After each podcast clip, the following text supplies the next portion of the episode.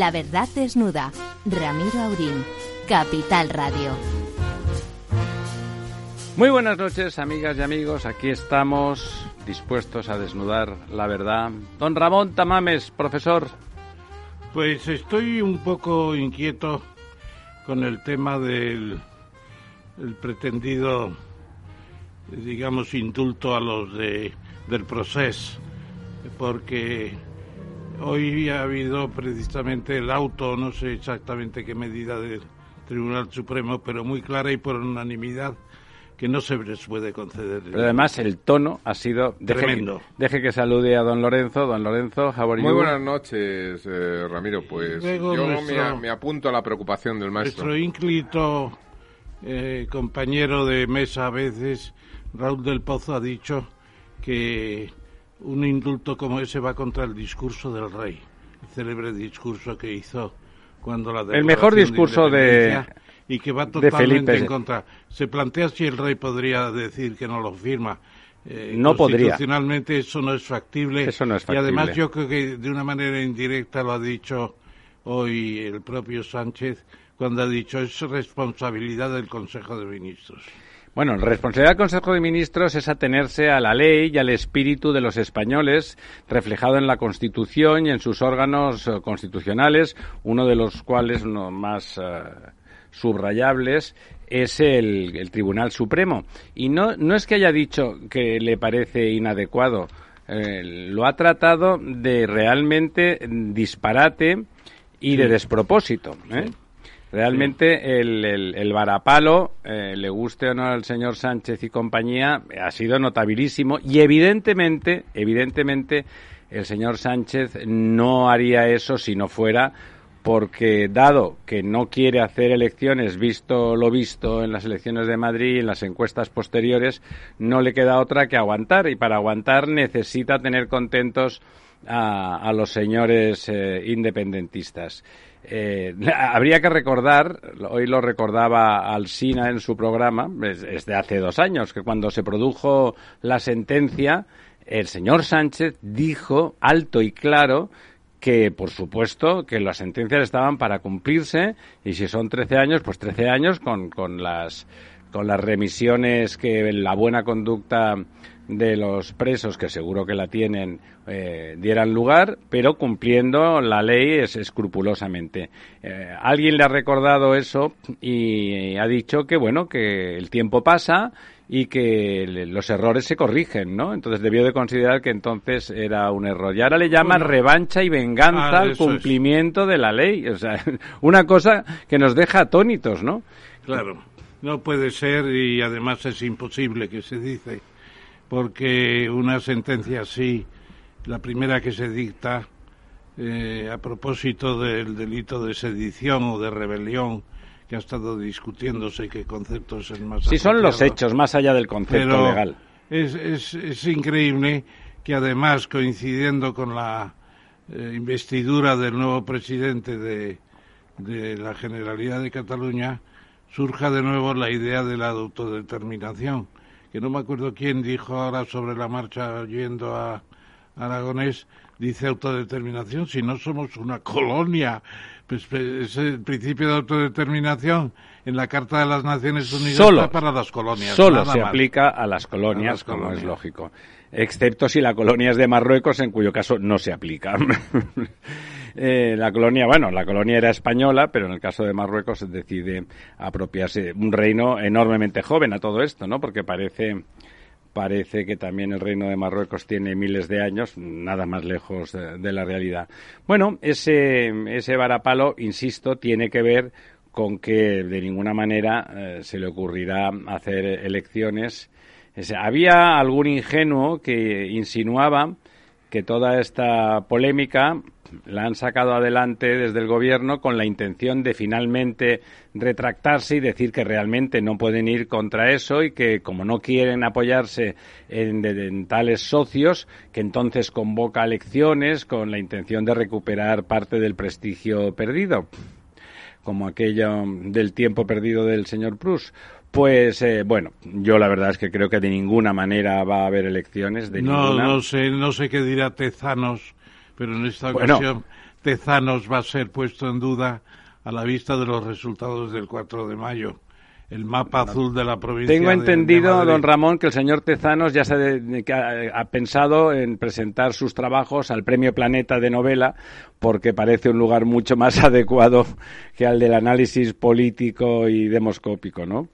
Más o menos, porque no, ya ha habido en la prensa varias, varios artículos pidiendo el cese de Tezanos a la vista de los resultados, que más que sondeos serán recomendaciones a los votantes en favor de, del partido que le paga dentro del gobierno, que es el, el Partido Socialista Obrero Español una vergüenza pública como tantas otras.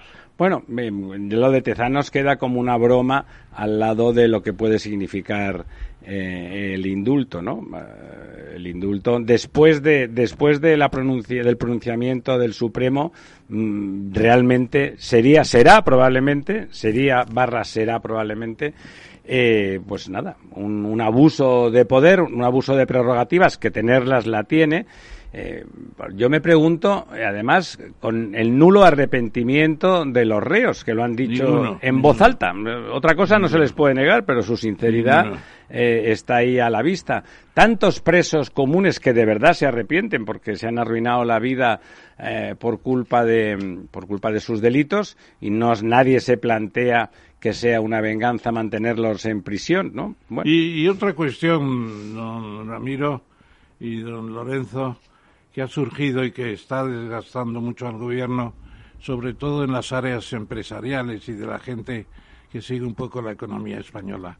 El intento de desahuciar a Fernando Abril Martorell al frente de la compañía Indra, que cogió en términos de una crisis muy grave de la propia empresa, la ha levantado en cuatro años, ya está prácticamente con cuentas favorables y ahora quieren echarlo para poner a un paniaguado que traen de Barcelona y que es del Partido Socialista de Cataluña. Es un señor que su trabajo parece que lo hace bien. Que sí, pero no tiene nada que ver con Nada que ver, nada que ver. Indra además es una sociedad muy compleja con 40.000 empleados y, 3.000 millones de... Y dedicado a, la alta tecnología, o sea, que es una cosa que precisa pues fuerte especialización, ¿no? Directamente. yo, yo, yo sinceramente creo que no, no, no va a prosperar esa no es mi opinión. Es decir, obviamente el, la SEPI como máximo accionista, pues, pues ahora vencía el mandato del, señor Abril Bartorell y por lo tanto, pues propone otro, otro, otro candidato a sustituir al señor SEPI barra Moncloa, quiere usted decir. Sí, barra Moncloa. Es un poco lamentable porque que las empresas públicas está muy bien que, se agrupen alrededor de la SEPI, que a partir de ahí se haga una gestión totalmente contaminada de política. En cualquier caso, está en su derecho de proponer claro. un. Igual que el gobierno está en su derecho de dar el indulto a quien le dé la gana. otra cosa es que los accionistas de, mm, en este caso de Indra, pues acepten. Y me da toda la impresión e información que, que me llega por muchas fuentes de que esto no, no va a prosperar. Ni, ni los sindicatos han, han, dicho que es imposible. Que claro, habrá, entiendo que, bueno, sí que es verdad que hay un veto, o parece ser que, claro, al final, cuando se propone un nuevo candidato es porque se veta al anterior. Entonces sí que es posible que vete el, el fin de mandato del señor Abril Martorell, pero habrá que buscar un candidato de consenso. Lo que no va a poder ser es imponer a un candidato pues como el que propone el gobierno, ¿no? Yo, creo que no tiene ninguna En esta vida todo es mejorable, incluido el señor Abril Martorell, que lo ha hecho muy bien, pero tendrá que demostrarse que realmente merece eso la pena, ¿no? Y además, pues yo creo que los accionistas de la propia empresa ya se han pronunciado, los accionistas y, y fijos, por así decirlo, y los que están en el floating de la de la bolsa, porque en los tres primeros días eh, Indra bajó un 18%.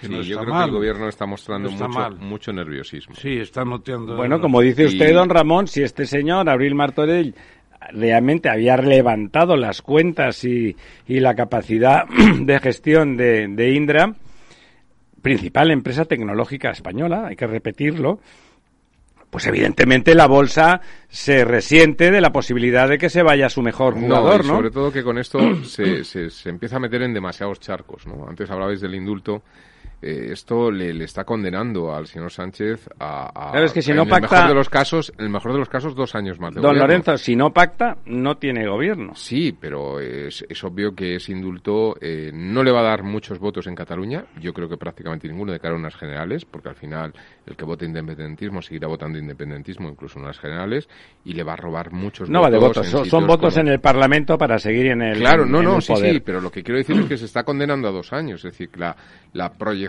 que podría tener de, de, poder renovar con ese mismo pacto, etcétera, lo está perdiendo. Es decir, se está condenando a que en el mejor de los casos va a seguir en el gobierno dos años. En el mejor de los casos, y van a ser dos años muy complicados. Como dice el refrán español, más valen dos años en mano que ciento volando. Hombre, partida de una situación de ventaja, ¿no? O sea, quiero decir, el, es verdad que, la, que, las elecciones en Madrid parecen un punto de inflexión, pero cuando él llega al, al gobierno, pues el Partido Popular está absolutamente desmontado, eh, es decir, partir de una situación en la que gestionándolo con un poquito de sentido común, pues podía fácilmente revalidar su, su posición, ¿no? Y yo creo que, lo, que, con esto lo perdería absolutamente. Me consta de muchos votantes del, del Partido Socialista que esto no, esto sería lo que llaman los ingleses un landmark, ¿no? Un, una línea roja, ¿no? Un, un punto de, de, no retorno, ¿no? Es decir, yo creo que para mucho eh, votante del Partido Socialista... En el resto a, de España, quiere En el resto usted. de España, por supuesto, sobre todo en el sur, ¿no? Estos son puntos que no se deben pasar, ¿no? Y yo creo que esto le va a pasar mucha factura, es decir, eh, bueno, eh, el Partido Popular dice que lo va a recurrir, etcétera. Yo casi me agarraría a lo de a lo de Napoleón, ¿no? Eh, ahora que se cumple el bicentenario, eh, cuando el enemigo se confunda, no le distraigas, ¿no? Porque está cometiendo un error tras otro el señor Sánchez, ¿no? Y enemigo que huye, puente de plata. sí, aquí no huye nadie. Seguramente el tema de Andalucía, que pues seguramente es la autonomía más sensible eh, en general, con un aspecto transversal de, de, de voto al, al tema del, del, separatismo, como el señor Bonilla Moreno parece, con buen criterio en mi opinión, que no tiene intención de convocar elecciones, dado que su gobierno va bien, la autonomía andaluza tiene unos números económicos pues bastante buenos, hay que decirlo, dada la coyuntura pandémica, bastante buenos, mejorando sus ratios generales como nunca lo había hecho, alcanzando posiciones en algunos de los temas económicos notables, ¿eh? Que no es algo que se le hubiera adjudicado habitualmente a Andalucía, pues decide que va a mantener el gobierno. Me parece bien, insisto, que no juegue a la política cuando a los ciudadanos les está yendo mejor y, por lo tanto, eso le puede permitir hacer esa barbaridad pensando que a corto plazo no, le va, no va a tener un precio que igual convence a los españoles, incluidos los andaluces, en estos dos años en que teóricamente habrá bonanza económica. Yo querría recordar el viejo sueño español de encontrar petróleo en alguna parte de la península y aquella especie de aviso formidable que luego quedó en nada de Ayoluengo en Burgos que se encontró periodo y eh, petróleo y Franco pensó que tenía una solución de muchas cosas.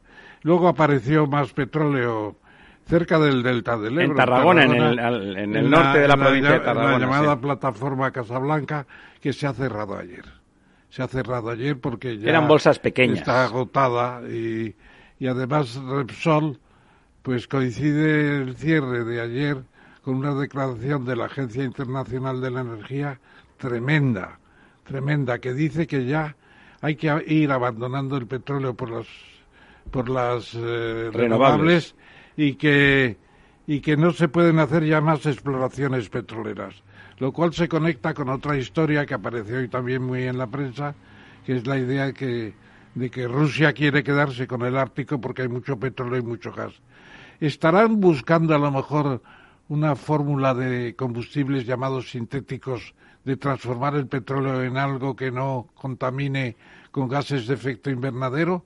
¿Usted que es de...? Yo creo que, las, los, que los combustibles sintéticos no pasan por los hidrocarburos nat, na, naturales, ¿no? Don Lorenzo, hemos hablado de ello alguna vez.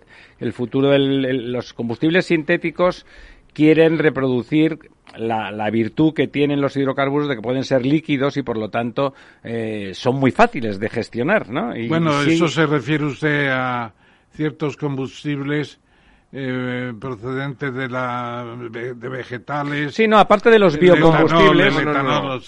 el combustible sintético sería un tipo de combustible que surge eh, de, digamos, de una, una síntesis, síntesis de, del CO2, es decir, que, fabrica un combustible que podría utilizarse en los vehículos actuales con muy pequeñas modificaciones y, por lo tanto, contaminan, pero para su proceso de producción pues eh, digamos que absorben el CO2 que contamina. Por lo tanto, serían neutros. Neutro a nivel global. Eso, serían neutros. claro. Pero se construyen a partir de CO2 y el problema es que necesitan una cantidad de energía brutal, de, aunque fueran energías renovables, y uno de los problemas que tienen esos, combustibles sintéticos es de es un poco básico y es físico, ¿no? Y es que necesitan más energía para producirse de las que son capaces de producir. Con lo cual son poco rentables. Aunque, aunque realmente sea energía renovable para producirla, pero después, es decir, la ecuación pero sí que es verdad que hay empresas españolas que están apostando por esto. Bueno, digamos que para la aviación, para la aviación que las renovables no están claras. No, y han surgido nuevos motores, están surgiendo, es decir, yo creo que vamos a vivir una etapa fascinante desde el punto de vista tecnológico de la incorporación de nuevas tecnologías en los próximos, ni, siquiera hay que esperar 30 años, en los próximos 5 o 10 años. Sí, en la próxima en los que realmente va a haber un cambio. Yo, sinceramente, creo que el coche eléctrico, tal y como lo venden ahora con esas baterías y tal, no tiene futuro.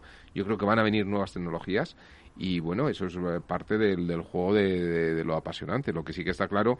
Y de todas formas, el tema ruso por el Ártico, el atractivo de Rusia hacia el Ártico, eh, lo veo más por, Geoestratégico, la, por la vía de las rutas marítimas. Y la navegación. Es decir, un, barco eh, que sale del puerto de Shanghái y va al puerto de, Rotterdam, por la vía tradicional puede tardar semanas y por la vía del norte eh, reduce el tiempo a una tercera parte. Se habla mucho de las rutas alternativas polares por Siberia y también por el norte de Canadá y hay un conflicto en estos momentos entre sí, Estados sí, desaparece el hielo. y Canadá porque Estados Unidos dice que las rutas por encima de Canadá serían internacionales y Canadá dice que no. Y, y yo creo que eso está todo un poco magnificado porque claro, las rutas que van por el sur tienen escalas en todas partes, en cantidades importantes, mientras que las rutas del norte son solitarias. No hay puertos de, digamos, de... Habrán, don Ramón, habrán. En el momento en que eso funcione, los puertos se instalan. Mucho tiempo Siberia está despoblada. Sí, pero permite... Pero no quiere ir nadie a Siberia. Pero, Ramón... Bueno, si el cambio climático sigue adelante... es decir, eh, cuando hay muchos puertos de escalera, los barcos son mucho más grandes porque van eh, dejando y recogiendo mercancías en los puertos intermedios. Eso permite mm, buques más pequeños, más operativos y directos, ¿no? Es un poco el fenómeno que está ocurriendo con la aviación. Es decir, el hecho de, por ejemplo, que los aviones de un solo pasillo, los, los Airbus 320, aparezcan en las nuevas versiones de, de long range, ¿no? De, de, largo recorrido, que son capaces ya de viajar desde Madrid a Nueva York, pues obviamente van 200 personas, no van 400 como los aviones grandes. Se rentabilizan mucho más flexibles. Se rentabilizan más fácilmente. Claro, entonces buques más pequeños donde en lugar de llevar esas cantidades ingentes de, contenedores, pues llevas la cuarta parte, pero son directos, que hay negocio para hacerlos directos, si la ruta es muy corta, pues puede ser de interés, ¿no? Vamos a ver. Vamos, déjenme que comente, lo hemos dicho ya en la semana pasada, yo creo, la presentación del famoso eh, informe 2050 pero leyéndolo a fondo, son 676 páginas, nos hemos preocupado de leerlo. Bueno, la verdad es que en general son generalidades y son comentarios, bueno, que están bien, bien pensantes en general, pero algunos son auténticas barbaridades, ¿no? Por ejemplo, y no puedo estar dejar de decirlo, eh, cuando hablan del agua, del tema hídrico, de las necesidades de agua de nuestro país, que como sabemos es un país seco, un país con problemas, bueno, tiene una, hay una España húmeda, pero pequeña, limitada, eh, le llaman a los pantanos, a los embalses, les llaman anomalía. Les llaman anomalía. hay que recordarles a, nuestros oyentes que seguramente muchos ya lo saben, que se aprovecha el del agua de lluvia que cae en España, gracias a esos pantanos se aprovecha el 40% para el uso humano.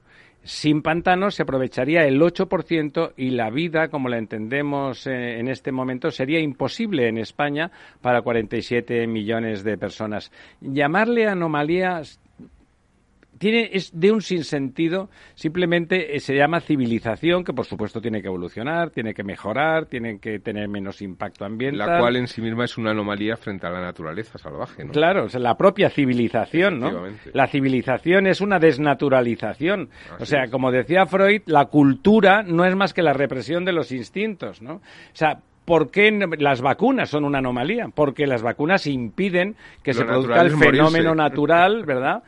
Hay gente, hay algunas sectas religiosas que están en contra de la vacunación eh, por ese tipo de principio de que no es lo que eh, Dios no ha querido, no es el mandato divino, ¿no? Claro, y nos parece a todos que eso es una soberana estupidez.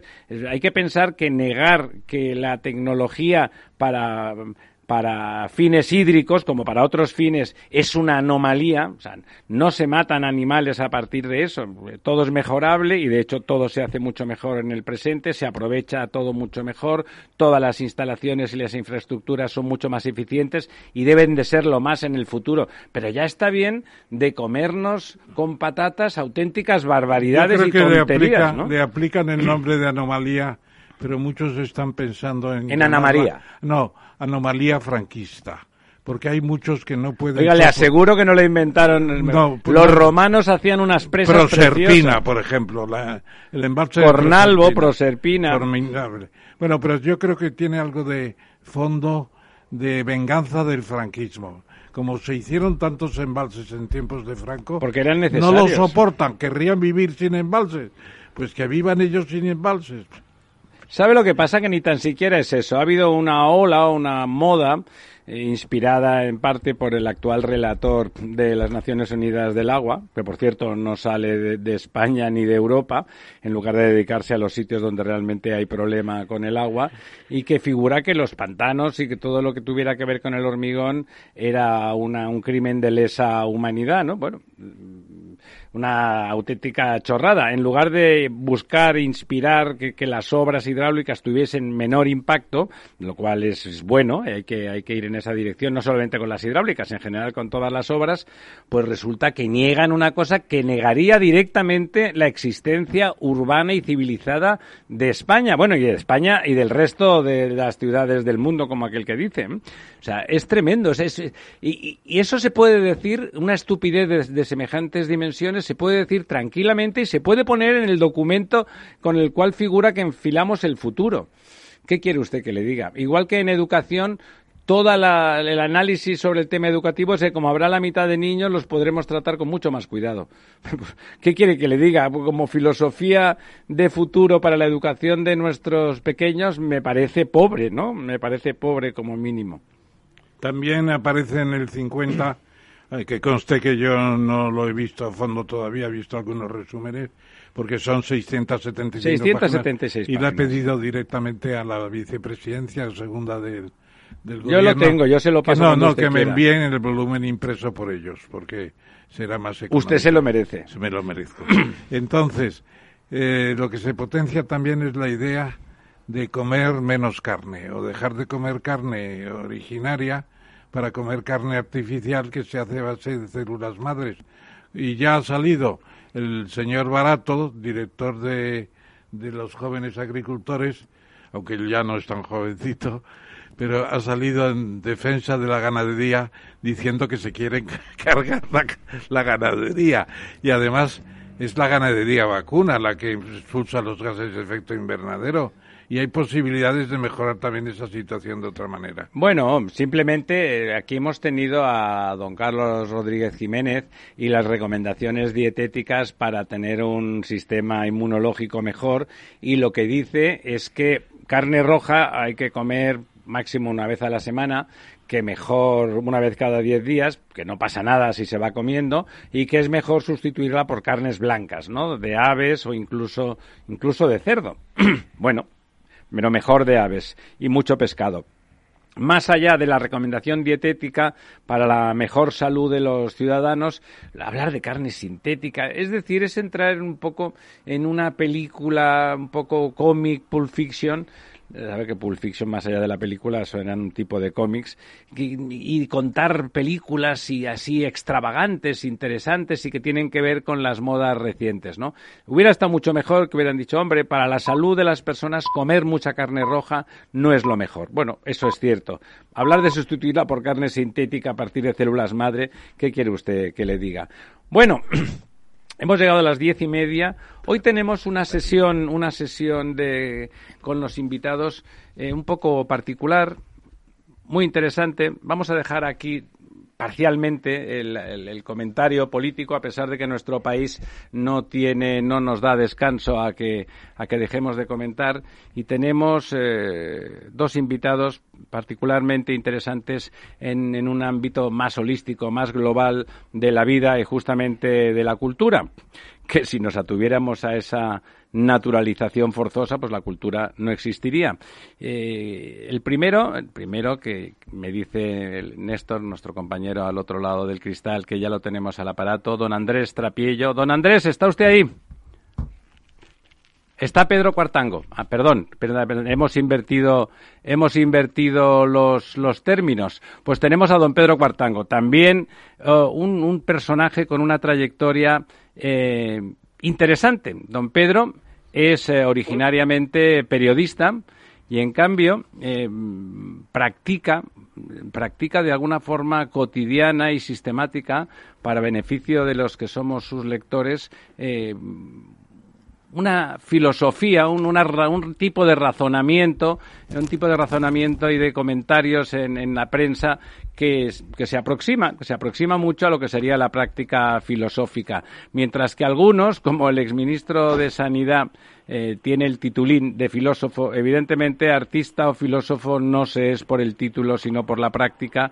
Don, don Pedro, eh, no, don Pedro es periodista de, de, formación, lo ha sido de profesión toda la vida, pero ya hace años, hace años, eh, quizá desde que dejó responsabilidades eh, ejecutivas, aunque siempre vinculadas a la edición, pero ejecutivas como subdirector en el mundo, se ha, se ha dejado ir seguramente por su querencia más intensa, que ha sido la, la reflexión. Don Pedro, muchísimas gracias por estar con nosotros esta noche.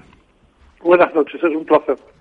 Eh, bueno, como siempre, ya antes de, de, hincarle el diente a don Pedro, en el mejor de los sentidos y metafóricamente siempre, vamos a dejar que don Ramón, don Ramón Tamames, eh, haga la introducción, haga de introductor de embajadores y nos haga una breve reseña de un personaje que, para al menos para los que somos un poco talluditos, eh, es bien conocido. Muchas gracias, Pedro, por estar con nosotros. Eh, nos conocimos hace ya unos cuantos años en una conversación que tuvimos, te acordarás, sobre el tema de, de digamos, eh, la, la, teología moderna y todo aquello.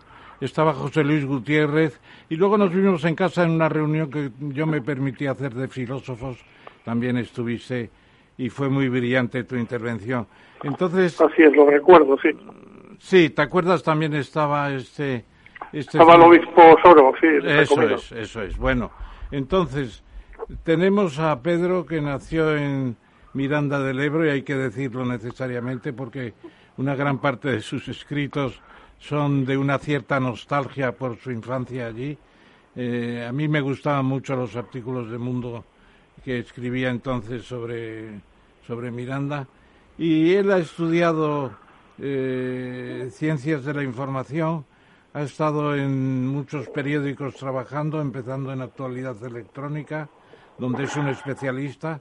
Luego pasó a cinco días, estuvo en El Globo, un diario, una, revista del país que no tuvo éxito porque se hizo quizá prematuramente. Y luego pasó a Diario 16, ha estado en El Mundo, etcétera. Pero yo sobre todo lo que pienso es que eh, Pedro Cuartango es una rara avis dicho en latín. Es un personaje excepcional en la, en la prensa porque tiene artículos filosóficos, históricos, casi cotidianamente, que son una presencia poco frecuente en nuestra prensa. Es un perfil, si me permite una breve interrupción, don Ramón, un perfil como renacentista en cierta medida. Sí, y además yo diría, eh, y ahí está mi primera pregunta, eh, querido Pedro, eh, ¿haces una selección con criterios definidos o subyacentes de tus artículos filosóficos e históricos en ABC?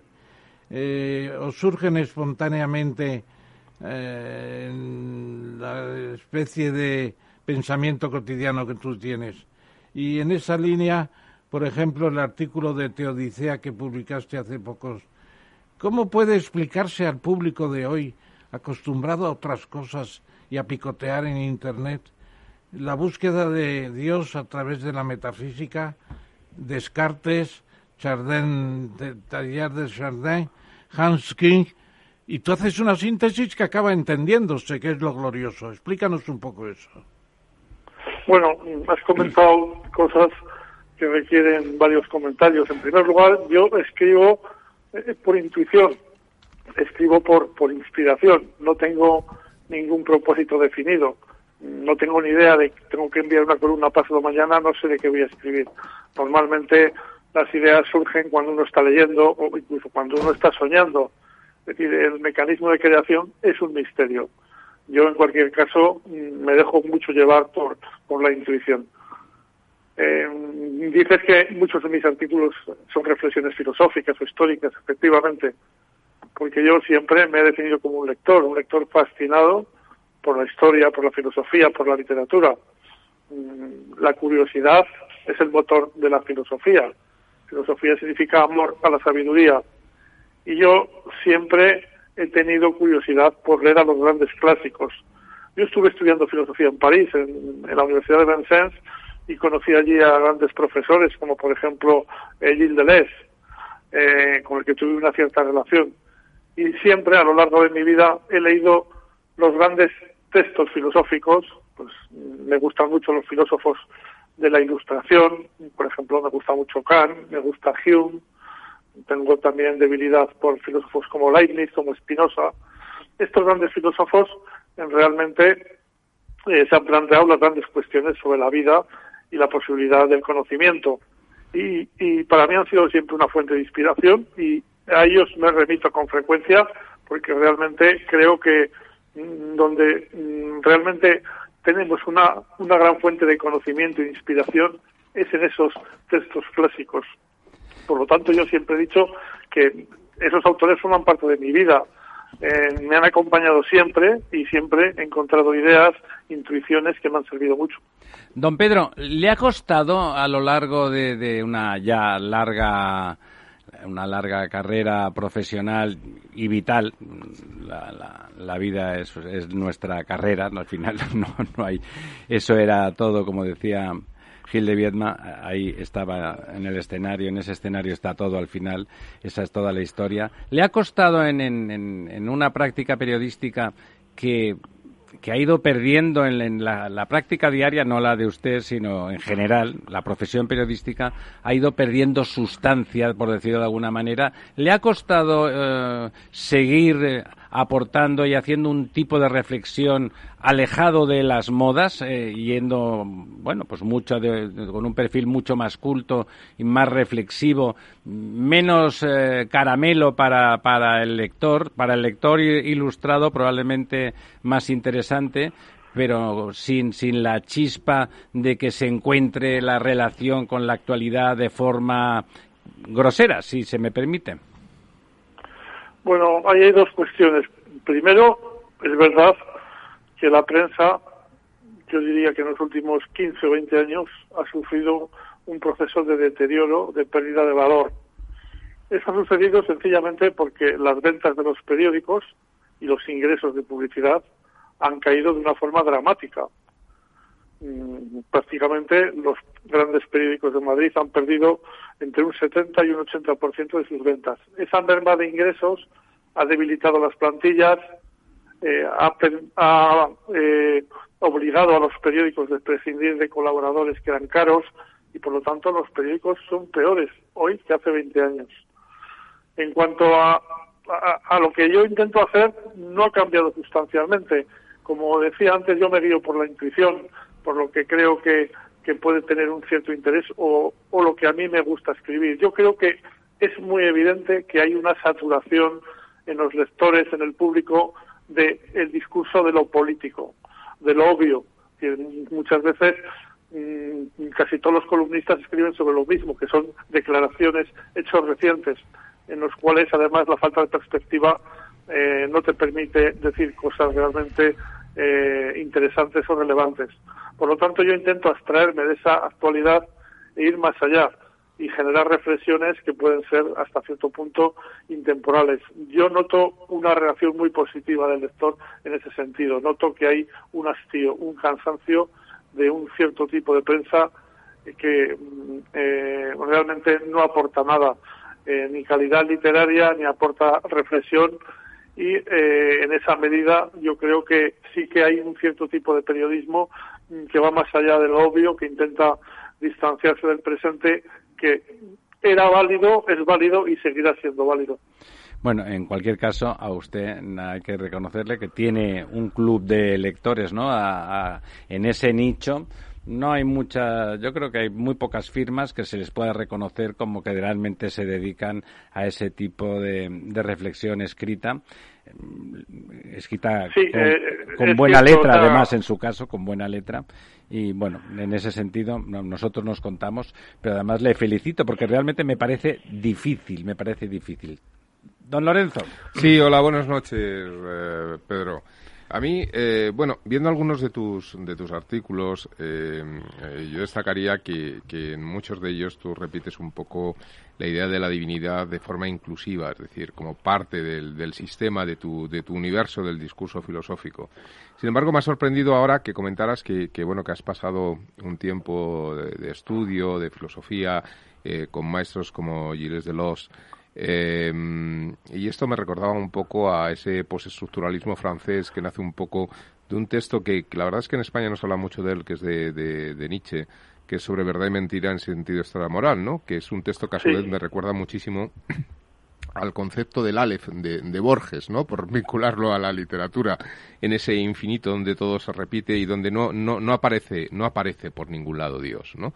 Eh, ¿Cómo, cómo se, se, se cómo se casa este, esta, eh, bueno, este aprendizaje o este proceso, eh, cuando has mencionado a Delos, eh, entiendo que como, como maestro, ¿no? Porque lo, lo, comentas o lo has comentado un poco como ese, ese proceso donde coincidiste con personas como, como ese caso y, y, esa idea que se refleja en tus artículos donde la divinidad aparece como una parte, como una parte más del sistema. No sé si es una defensa personal para no acabar como, como el propio Delos o, o, hay un convencimiento, hay una lucha, una contradicción. se acabó mal porque vivía en un piso de la avenida Niel y sufría muchísimo de asma, de problemas pulmonares y se suicidó, se tiró desde el tejado.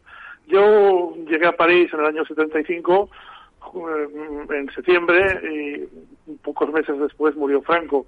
Y allí, pues en París, eh, eh, descubrí la filosofía francesa. Yo ya había leído a Sartre, pero en aquel ambiente de, de, la universidad en París, pues me sumergí en los autores franceses, especialmente en Sartre y en Camus, que han sido dos referencias. Bueno, y en esa época entiendo, entiendo que también te marcaría mucho Foucault, ¿no? Claro, claro, y eso te iba a decir. Y, había otros dos filósofos que también eran dos filósofos dominantes en Francia, que eran el propio Deleuze y Michel Foucault. Que Michel Foucault había publicado Vigilar y Castigar, había publicado Las Palabras y las Cosas. En fin, la filosofía de Foucault dominaba el, el, el horizonte intelectual francesa, francés. Yo eh, provenía, había nacido en el seno de una familia católica, eh, había tenido una formación religiosa y eh, el choque entre lo que las lecturas y, el, ambiente parisino y mi formación religiosa, eh, mi formación tradicional, convencionalmente católica, pues me produjo pues una especie de crisis interior, ¿no? Que se, me, se tambalearon mis convicciones y, no sé, ha pasado mucho tiempo y, y, sigo sin tener, eh, digamos, eh, una idea mm, clara sobre el sentido de la vida, una idea sobre si existe un más allá, sobre si, si, si, si estamos en un mundo creado por Dios. O sea, las, no he sido capaz de responder a las grandes preguntas. Pero, pero en tus artículos Dios parece estar presente, ¿no? Siempre, siempre, pero, pero porque yo creo que hay, vamos, una cosa es Dios y otra es lo absoluto. Yo diría que en mis No, por eso yo, perdóname, ah, eh, me he equivocado ahora. Yo antes te mencionaba de la divinidad, como concepto más de lo absoluto. Sí, bueno, es que realmente las fronteras son muy, muy tenues, ¿no? Aquí entramos en una discusión muy compleja. Pero por simplificarlo, eh, yo siempre he mantenido ese espíritu religioso entendido. Religión significa, viene de religare, de vínculos con el más allá.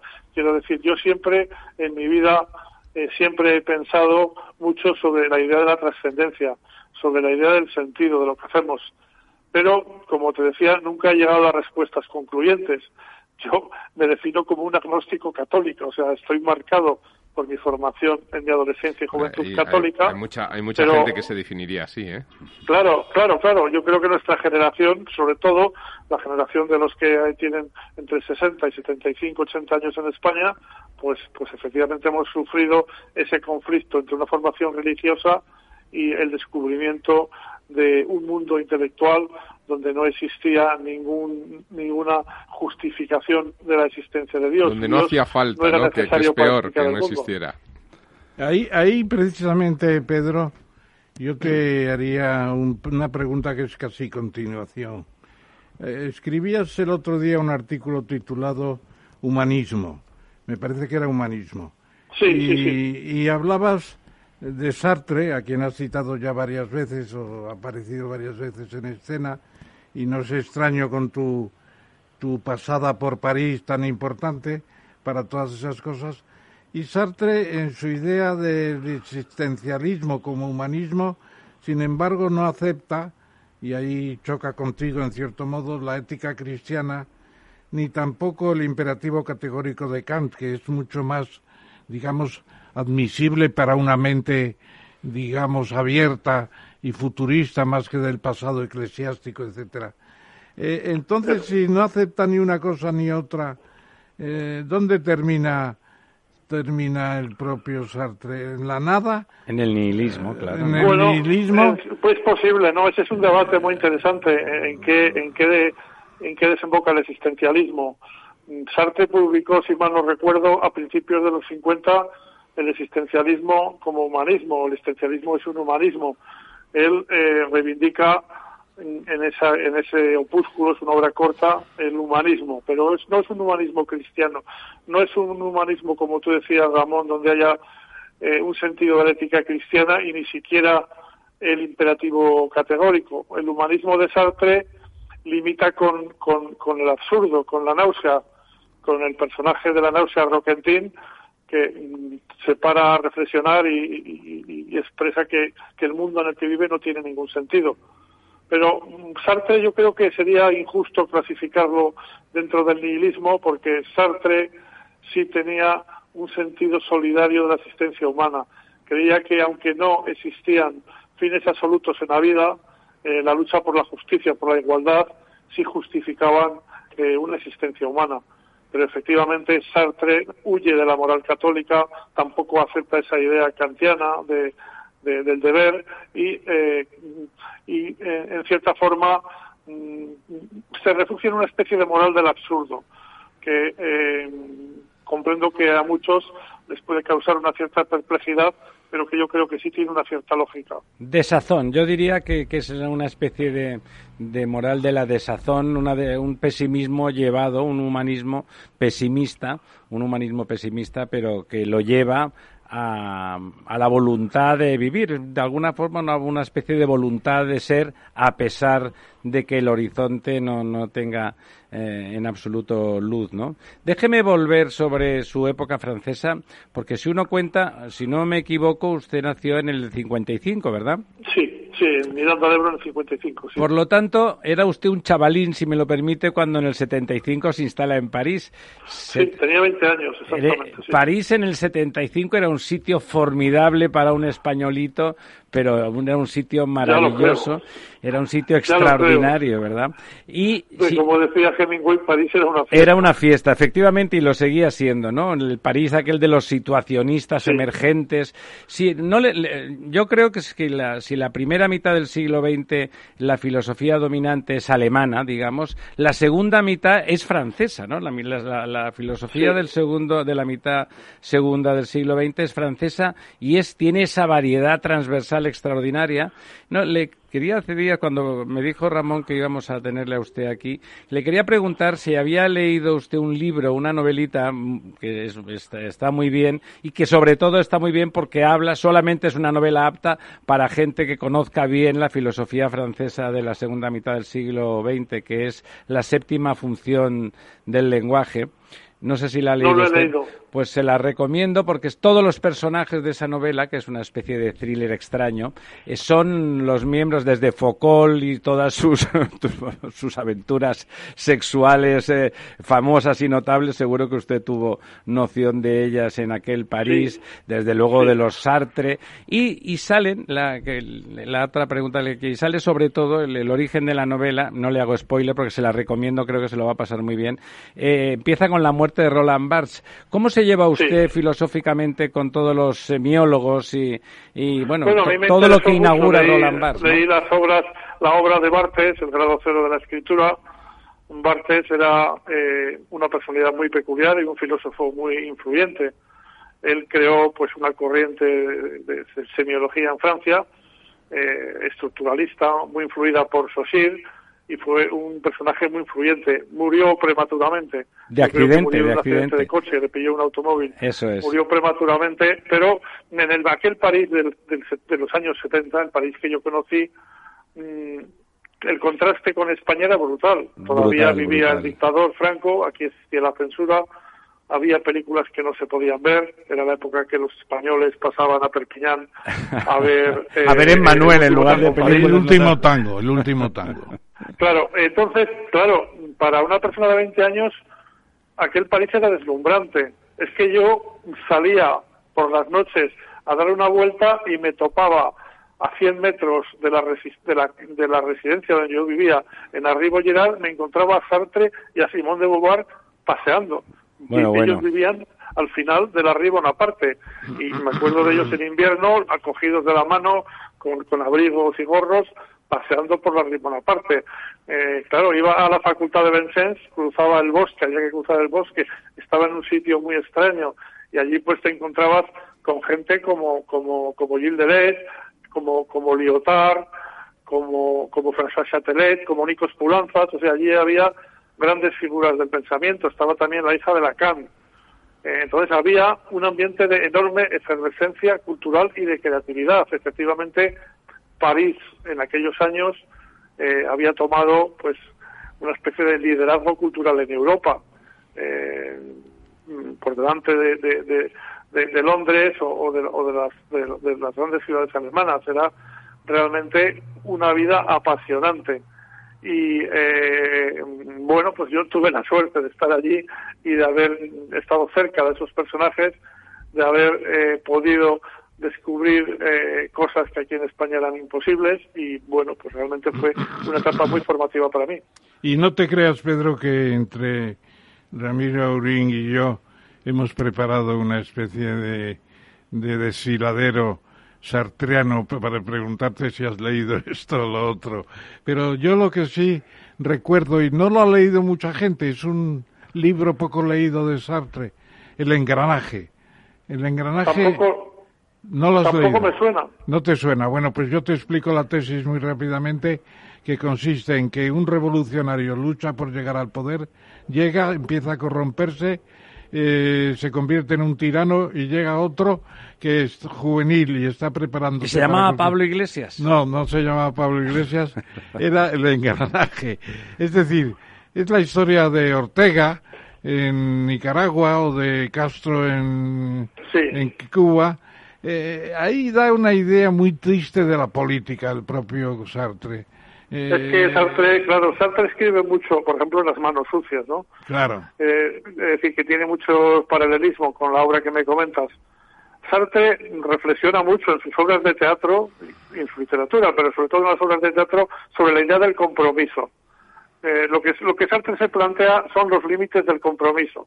¿Hasta qué punto un determinado compromiso político te lleva a cruzar los límites de la moral?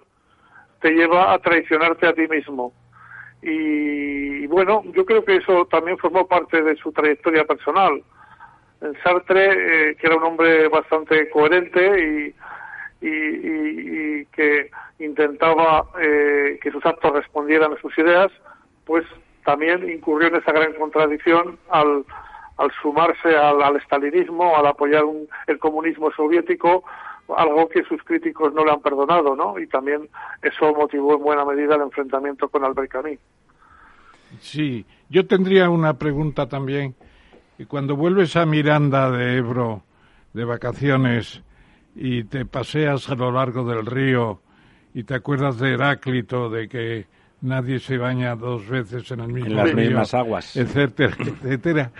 Te vuelven los pensamientos que antes decías, el sentido de la vida, los sueños de infancia se realizan o no, la frustración que puede venir de ciertos sueños irrealizados, etcétera. Pues sí, esas son sensaciones que, que lógicamente tengo. He estado hace 10 días en Miranda y he estado mucho tiempo pasando por el Ebro y fíjate que mm, tenía como una sensación de que el, el, pasado se, se, se, me escapaba de las manos, ¿no?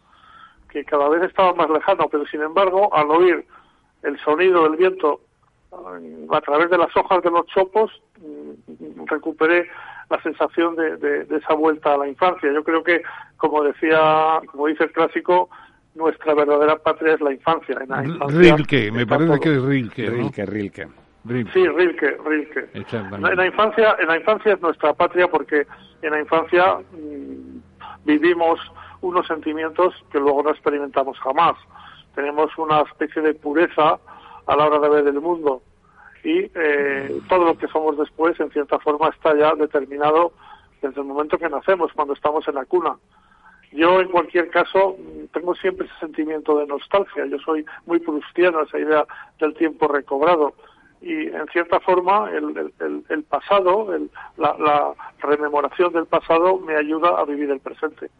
El, Miranda, deja, antes de pasarle la palabra, yo, yo, hice una peliculita cuando era muy joven sobre un documental que en cine que se llamaba Paseo por los puentes de España, que hablábamos de los ríos también, y me acuerdo que en Miranda de Ebro me llevó alguien, no recuerdo quién, a una colina, sí. un altiplano que hay enfrente del río, sí, desde donde se castillo, domina sí. perfectamente todo ese río, y recuerdo que tengo una imagen de Miranda mmm, muy singular, ¿no? Como que ser de Miranda y, y, poder tener esa, ese otero, ese otero daba, imprimía, imprimía carácter. Don Lorenzo. Sí, sí, sí, desde ese lugar, el castillo es un castillo, una fortaleza de origen medieval, pues se, se ve efectivamente abajo la ciudad, que, que, está dividida por el río Ebro y hay un puente construido por Carlos III, pues que, que unía las dos partes. Curiosamente, la parte vieja se llama Aquende y la parte nueva se llama Allende, algo muy castellano. Pero bueno, Miranda es una ciudad, pues, eh, fue una ciudad de, de, frontera, una ciudad que marcó pues eh, los límites con la civilización musulmana y bueno, pues en cierta forma todavía conserva ese carácter de, de frontera entre el País Vasco y Castilla. Don Lorenzo. Sí, eh, Pedro, yo, yo, me, yo, yo si me lo vas a, si, si me lo permites, me, me, voy a coger a la percha de lo que, de dos cosas que, que has mencionado. Una, cuando te defines como agnóstico católico, y la otra cuando hablas de la nostalgia, ¿no? El, el catolicismo o esa visión de lo católico uh, lo, lo, asumes como y, volviendo un poco también por, por, por esa escuela de pensamiento que, que, que hablábamos a, a, ese libro del nacimiento de la tragedia en Grecia de, de, Nietzsche, que es su tesis doctoral, ¿no? Sí, Cuando está sí. eh, Sócrates eh, viendo las, las, las obras del, del, teatro, del teatro griego un poco sin entenderlo, ¿es una visión un poco del observador? ¿O te conviertes en un personaje dentro de, del coro eh, de lo que se definiría como eh, un pensador trágico al estilo de lo que define, no la Escuela de París, pero que lo, bueno, la Escuela de París lo vive, pero, pero lo define muy bien Clement Rosset en la Escuela de Niza, o, eh, o, como el personaje de Tarkovsky en, en, Sacrificio, te, te, te limitas a, a, dejar la vida por, por la humanidad. Sí, bueno, la verdad que el cine de Tarkovsky, ahora que lo menciona, siempre me ha fascinado. He visto sus películas medio docena de veces. Fascinante, fascinante. Pero es el personaje de, de Sacrificio, eh, eh, inacabada, pero que, que, está claro, ¿no? No, yo no me identifico especialmente con el personaje de sacrificio. Yo, volviendo a lo que decías de Nietzsche, eh, de nacimiento de la tragedia, él ahí mm, establece dos categorías que marcan su filosofía, lo, fáustico y lo dionisíaco. Lo fáustico, pues, es el, el, orden, eh, es eh, el mundo de las ideas, el mundo de los cánones. El Sócrates que no entiende al teatro, ¿no? Claro, exactamente. Y lo dionisíaco sería el el gusto por la vida, el, gusto por, por, por, eh, eh, el disfrute de las cosas, eh, el amor que te proporcionan las sensaciones carnales. Entonces yo creo que en todo hombre hay una lucha entre lo fáustico y lo, y lo dionisiaco, entre la tragedia y la comedia. Y en ese sentido sí me identifico mucho con el nacimiento de la tragedia, que es un libro yo creo muy importante. Además, un libro que yo leí en Suiza, en, la, en Lucerna, en la casa donde vivía Wagner con su mujer, con Cosima, y a, la que acudió Nietzsche eh, eh, a visitar. Estuvo allí con él unos días y, y allí hay un museo dedicado a Wagner y justo allí yo leí El nacimiento de la tragedia, que me parece un libro realmente brillante y un libro eh, esencial en la cultura occidental. Epifánico, ¿no, Pedro? El, nacimiento de la tragedia es epifánico. Es una muy buena palabra, epifanía, es muy, una buena palabra para definir el nacimiento de la tragedia. Una última, una última pregunta. Em, vamos, me da mucha envidia. Yo no sabía toda esa parte eh, tuya, si ya me permites tutearte, en París, en ese ambiente. Yo conocí ese París, pero no en esa profundidad ni de coña. Eh, ¿Has conseguido que, ese conocimiento y esa vivencia intelectual de la filosofía haya trascendido a, que condicione en el buen sentido de la palabra, todo lo que hacemos nos condiciona, eso es así, que condicione en positivo tu vida en un sentido eh, que a mí me gusta mucho de Adorno, la vida como la gran obra, la propia vida como la gran obra de arte de, cada cual. Eh, ¿Has conseguido o, ha, sido así más que conseguir como un desideratum? O sea, la filosofía se ha convertido realmente en, en parte de tu vida, como dice el, bolero, de tu vida profunda por dentro. Sí, yo, yo creo que efectivamente la filosofía eh, ha marcado mi visión de la vida y, mi forma de vivir también. Eh, yo creo que, que, como te decía antes, la filosofía forma parte de la vida. Es que no hay ninguna barrera entre, entre filosofar y vivir como no la hay entre leer y, y vivir. Mm, yo creo que, como decía Sartre, no tenemos una esencia determinada. O sea, hacemos una especie de vacío que tenemos que llenar con nuestros actos. Todos nos construimos a través de nuestros actos, a través de lo que hacemos. Y en ese sentido, en la medida que tomamos decisiones, que hacemos cosas, la vida puede adquirir un sentido. Yo esto lo, lo, aprendí en Sartre, en el ser y la nada, y es algo que efectivamente ha marcado mi vida y que ha orientado muchas de las decisiones que yo he tomado. Yo creo que, que sí, que, que mi vida sí que ha tenido eh, sí que ha estado marcada por la filosofía por lo que por lo que yo he leído aunque también es verdad que tenemos una tendencia a justificar, a teorizar las cosas y muchas veces actuamos en base a los sentimientos. Pero creo que sí, que en mi caso mm, la filosofía, las lecturas de los clásicos han sido eh, muy influyentes en mi vida. Pues eh, enhorabuena, porque eso no es fácil. Muchísimas gracias, don Pedro. Eh, vamos, me quedo con ganas de volverlo a invitar muy en breve para seguir hablando de filosofía de esta forma práctica. Y déjeme que le insista en que se lea la séptima función del lenguaje, porque estoy seguro que se lo va a pasar extraordinariamente bien. Ahora mismo, en cuanto cuelgue el teléfono, voy a entrar en Amazon para. Ya verá, ya verá cómo. Oye, Pedro, idem de idem con el engranaje, la novela en el engranaje. Esos son celos de don Ramón, que como le he recomendado una cosa, va a ser muy divertida. le recomiendo. Bueno, yo creo que la, yo creo que el engranaje lo tendré, tengo que buscarlo porque en mi estantería los libros de Sartre ocupan como dos metros, entonces seguramente... Seguramente estará allí.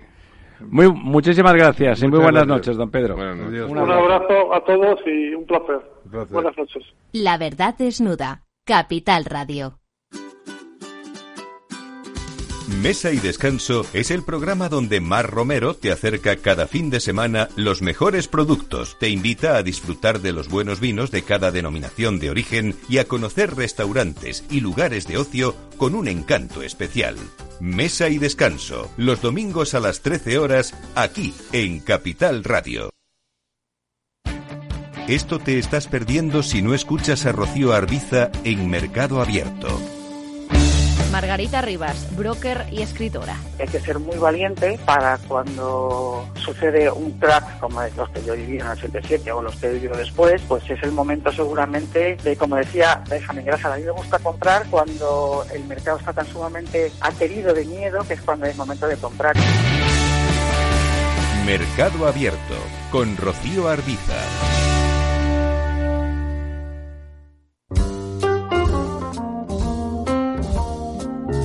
La verdad desnuda con Ramiro Aurín. Bueno, y ahora sí, ahora sí, tenemos al otro lado del teléfono a don Andrés Trapiello. Don Andrés. Hola, buenas noches. ¿Qué tal? Muchísimas gracias por estar con nosotros. Andrés Trapiello, también un personaje sobradamente conocido, escritor, editor, y yo diría que antes que todo eso eh, tiene, generacionalmente, yo creo que estas edades nuestras eh, permiten, permiten un, han permitido, nos han permitido, ya él particularmente, unas vidas unas vidas bastante novelescas, unas vidas de esas soñadas en la, en la primera adolescencia y que realmente en esa época se han podido cumplir. La vida de don Andrés Trapiello es una vida fascinante, incluso, si me lo permite, eh, su, su imagen, su imagen física le permitiría participar en cualquier, eh, en cualquier película de esas novelas de, de, espionaje británicas, de las, de las británicas, de esas donde la inteligencia es fundamental y donde el valor es eh, con las cejas eh, subidas esperando que a uno no le peguen un tiro, pero no, no matando particularmente a mucha gente, ¿no? Eh, bueno, como siempre, y antes de entrar en harina, nuestro, nuestro profesor Tamames hace, hace de, narrador, en este caso, de su, de su venturosa y, y, y larga experiencia vital. Muchas gracias, Andrés, por estar con nosotros telefónicamente y yo recordaré que Andrés Trapiello nació en Manzaneda de Torio, provincia de León, y que los leoneses tienen algo en común que ellos aprecian mucho y también sabrán por qué. Sosa Wagner, por ejemplo, José Luis Gutiérrez, dos grandes amigos míos leoneses. Y se puede decir que tuviste una infancia bastante eh, complicada con un tío tuyo que era cura, fuiste monaguillo, ahí te estrenaste un poco, y luego te estudiaste con los maristas y los dominicos en Palencia, y tras un viaje a Marsella eh, estuviste también en el monasterio de Dominico de Caleruega, que yo conozco porque cuando voy a La Rioja siempre paso por allí. Allí, se, allí estuviste dos meses y fuiste puesto en la puerta por el padre Abad, supongo. También estuvo Mondeño, un torero, que, pero resistió algo más que tú. Resistió un par de años. Que a uno le echen de esos sitios siempre es una medalla. Has tenido una vida, una vida política turbulenta, muy relacionada con los partidos eh, más o menos marxistas, el PC, eh, también la Joven Guardia Roja, etcétera que pasan después a, a tus conocimientos ya de filología en Valladolid, tu gran, digamos, discípulo de Ramón Gaya, lo destacas mucho en tu biografía, y luego los 22 volúmenes del diario, del diario de eh, Salón de Pasos Perdidos, que ahora creo que vas a editar tú con una empresa que acabas de crear. Me interesó mucho también tu análisis de los literatos españoles en la guerra civil y luego me han interesado sobremanera la traducción del Quijote al español moderno. Yo la compré en cuanto la vi y he leído bastantes trozos. Y, naturalmente compré también enseguida el, libro sobre Madrid, que me parece interesante en muchos aspectos. Entonces, eh, yo empezaría haciéndote una pregunta que puede ser un poco cabalística, lo reconozco. En tu libro sobre Madrid hay, me parece que 70 citas sobre Baroja y unas 110 sobre Galdós. Eh, ¿qué, darías tú de importancia en Madrid, aparte de estas cifras? el hecho de que Baroja escribe la trilogía de la lucha por la vida, que es formidable, y en cambio tenemos de madrileño Galdós con Fortunata y Jacinta y todo lo demás. Eh, ¿Cuál es más madrileñista, por así decirlo? Hola, eh, Ramón, buenas noches. Yo creo que, bueno, primero Baroja no le gusta Madrid, tiene muchísimos eh, pasajes donde directamente manifiesta su antipatía por la ciudad. En cambio, él, eh, Baroja es un hombre que mira con enorme humanidad, sobre todo en la, la busca y en la trilogía entera, pero bueno, en la busca, en la, la roja, la lucha por la vida y, la mala hierba y la mala hierba. Le gusta sobre todo pues los ambientes más eh, eh, despojados, proletarios, vagabundos, menesterosos de la humanidad madrileña. O sea, le gusta más eh, no en tanto que madrileños, sino en, tanto que desposeídos. Y la ciudad es una, una, especie de decorado. Claro, Galdós es otra cosa. O sea, el, el, peor, el peor eh, digamos, lo peor que les podía pasar a los del 98 eh, les pasó, que se llamaba don Benito Pérez Galdós, que era como escritor, como novelista, muchísimo más potente que todos ellos, sin, sin entrar en deméritos de, de ninguno de ni Azorín, ni Valle, ni, Baroja. Pero Galdós tenía una visión mucho más completa del, de la humanidad y de las cosas. Eh, decía, eh, creo que era Clarín, a propósito de Galdós, dice, eh, Galdós, eh, si habla del, del, del, arroyo de la Bruñigal, es capaz de decir algo bueno. El arroyo de la Bruñigal en aquel tiempo era el, digamos, como, como el, pozo de tío Raimundo, era, o la cañada real. Era un, lugar dejado de la mano de Dios. Bueno, pues Galdós encontraba siempre la manera de decir algo agradable. Baroja no, Baroja tenía otra manera de ser, tenía esa especie de, de desabrimiento o de distancia un tanto cínica sobre las cosas y bueno, siendo también un escritor muy cervantino, porque digamos eh, la literatura española, como todo el mundo sabe, tiene dos ramas muy potentes las dos, una más prestigiosa y prestigiada que la que la otra, es la rama quevedesca, que es la que pasa en cierto modo a Larra. Larra es un caso raro porque Larra es cervantino y, y quevedesco al mismo tiempo, pero pasa de Quevedo a Valle a Cela, a Umbral, etcétera, ¿no? Y en cambio la otra, la cervantina, pues es una, es, es eh, tiene mucho prestigio entre élites pequeñas, pero la gente muestra un cierto reparo con, con la elegancia o con la mesura de, juicio que tiene pues eh, gentes cervantinas. En primer lugar Cervantes, claro, pero el siguiente cervantino es, es Galdós. Y en cierto modo cervantinos son también Baroja y, y Azorín.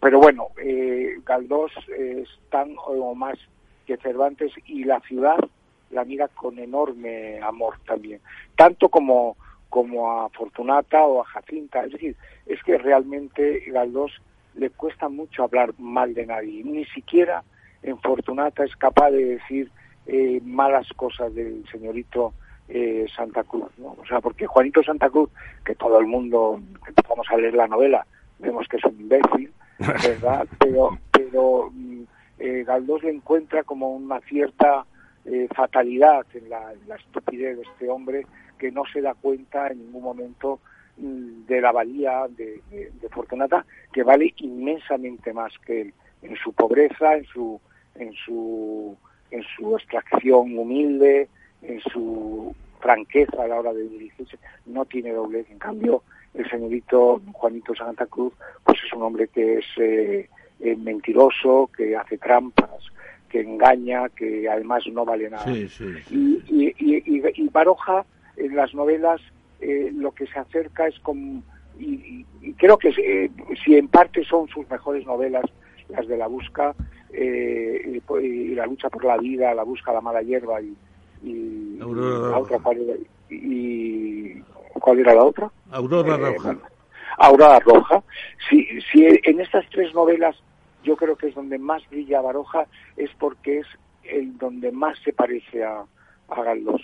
Hay que tener en cuenta que cuando Baroja escribe estas novelas, eh, don Benito ya ha escrito la gran novela de los arrabales de Madrid, que es Misericordia. Y, y, y Baroja no hace más que seguir la estela que Baroja, que por otro lado es un, un, un novelista que es eh, eh, el novelista de la burguesía madrileña, pero la incursión que él hace a los bajos fondos de Madrid es de mano maestra. Y Baroja lo que hace es ampliar o seguir el camino abierto por Galdós en Misericordia. Y por eso quizás las novelas que más nos gustan o que todavía más gustan de Baroja son estas tres de la lucha por Sí. la vida. ¿no? Definitivamente. Don Andrés, a, a mí, eh, como, como la erudición de, de- don Ramón es imbatible, a mí me gusta comentar eh, cuando pienso eh, y me he fijado en su no ahora, sino justamente en las trayectorias vitales. A mí antes comentaba a, Adorno y- y esa idea suya sobre la sobre la vida como la gran obra de arte de, de cualquiera y particularmente de un artista. Eso quizá cada vez eh, cada vez ocurre menos y quizá el artista el artista pone por delante la consagración como artista antes que, que la realización de una vida mm, eh, digna de tal nombre, ¿no? Con mayúsculas. En, en- su caso, desde luego, eso no es así. Y, y la sensación de que no deja que, que la vanidad del éxito artístico anule su vocación de enfrentar la vida con absoluta libertad, me parece que la lleva, no ya por la época juvenil, donde, bueno, eh, a las edades de las que hablamos, pues eh, resulta que es verdad que la trayectoria histórica española eh, yo creo que ha permitido a esas generaciones una aventura vital fascinante. No a todo el mundo, pero al que ha querido o podido enfrentarlas.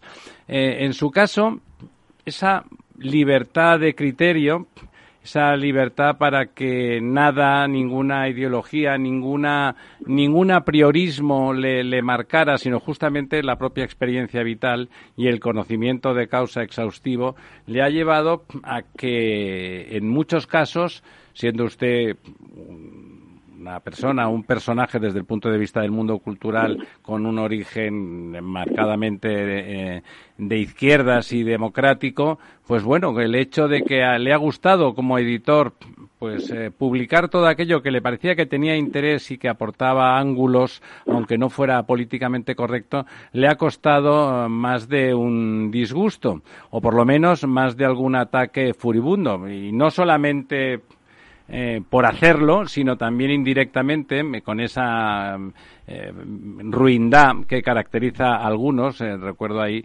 el, buque fantasma que como lo, publicó usted después de haber hecho de editor de las obras de Sánchez Maza, el falangista, pues a continuación se le, se le machacó vivo estrictamente porque se había atrevido a publicar y, y a hablar bien como literato de Sánchez Maza.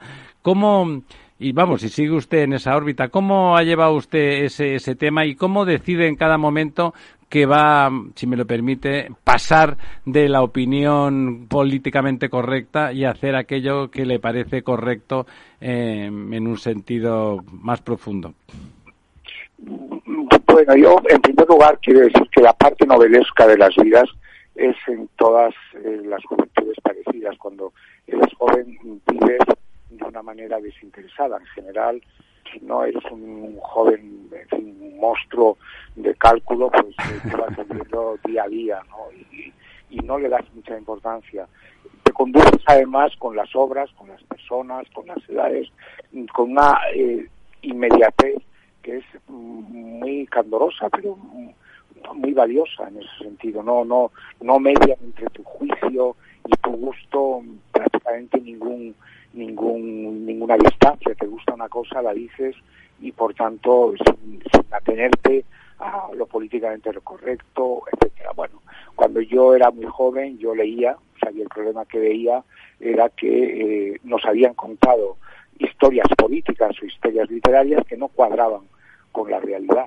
Si yo leo eh, una obra de masas literaria, por supuesto, y veo que es una gran obra literaria, pues digo, ah, pues está muy bien. Es que era falangista, bueno, sí, ya, que, a mí ya no me da exactamente igual, o sea, y me da exactamente igual si Cervantes mató o no a un albañil en la explanada del Alcázar en Madrid, o sea, es decir, que eso me da exactamente lo mismo. Eh, y por tanto yo no, no encuentro ni, ningún ningún mérito por mi parte. Tampoco me encuentro yo, yo no soy un editor, cuando habéis dicho antes eh, escritor y editor, no, es decir, no, no soy editor porque el editor es el que se encarga de vender libros. Que, sí, no lo decía en el otro sentido, ya me entiende usted. Si no, no, no es usted un editor. Me gusta editar, me gusta editar, es decir, escoger libros que no edita nadie en general y sacarlos al mercado. Y por eso mis editoriales las que yo he dirigido son todas clandestinas y son más clandestinas que editoriales vietnamitas en los años 60 por tanto no no tiene y luego vamos al buque fantasma. Cuando se publica el buque fantasma en realidad eh, la reacción de la progresía entonces es muy furiosa pero no porque yo haya editado o no a Masas o tenga mis opiniones sobre la guerra civil en aquel momento yo ya creo que había escrito un artículo en el país a propósito de Foxá, diciendo una especie de, de, aforismo que se ha repetido mucho, eh, bueno, con cierta fortuna. Los escritores que ganaron la guerra perdieron los manuales de literatura. Y al revés, los escritores que perdieron la guerra por el hecho de haberla perdido, se les concedió el grado de grandes escritores. Sin más, Disculpa, Andrés, ¿tienes el teléfono en alguna posición? Es que se nos hace, hace un ruido... Ah, vale, vale, vale. Bueno, ya ahora un poco mejor. A ver... A ver un poquito mejor ahora, quizás.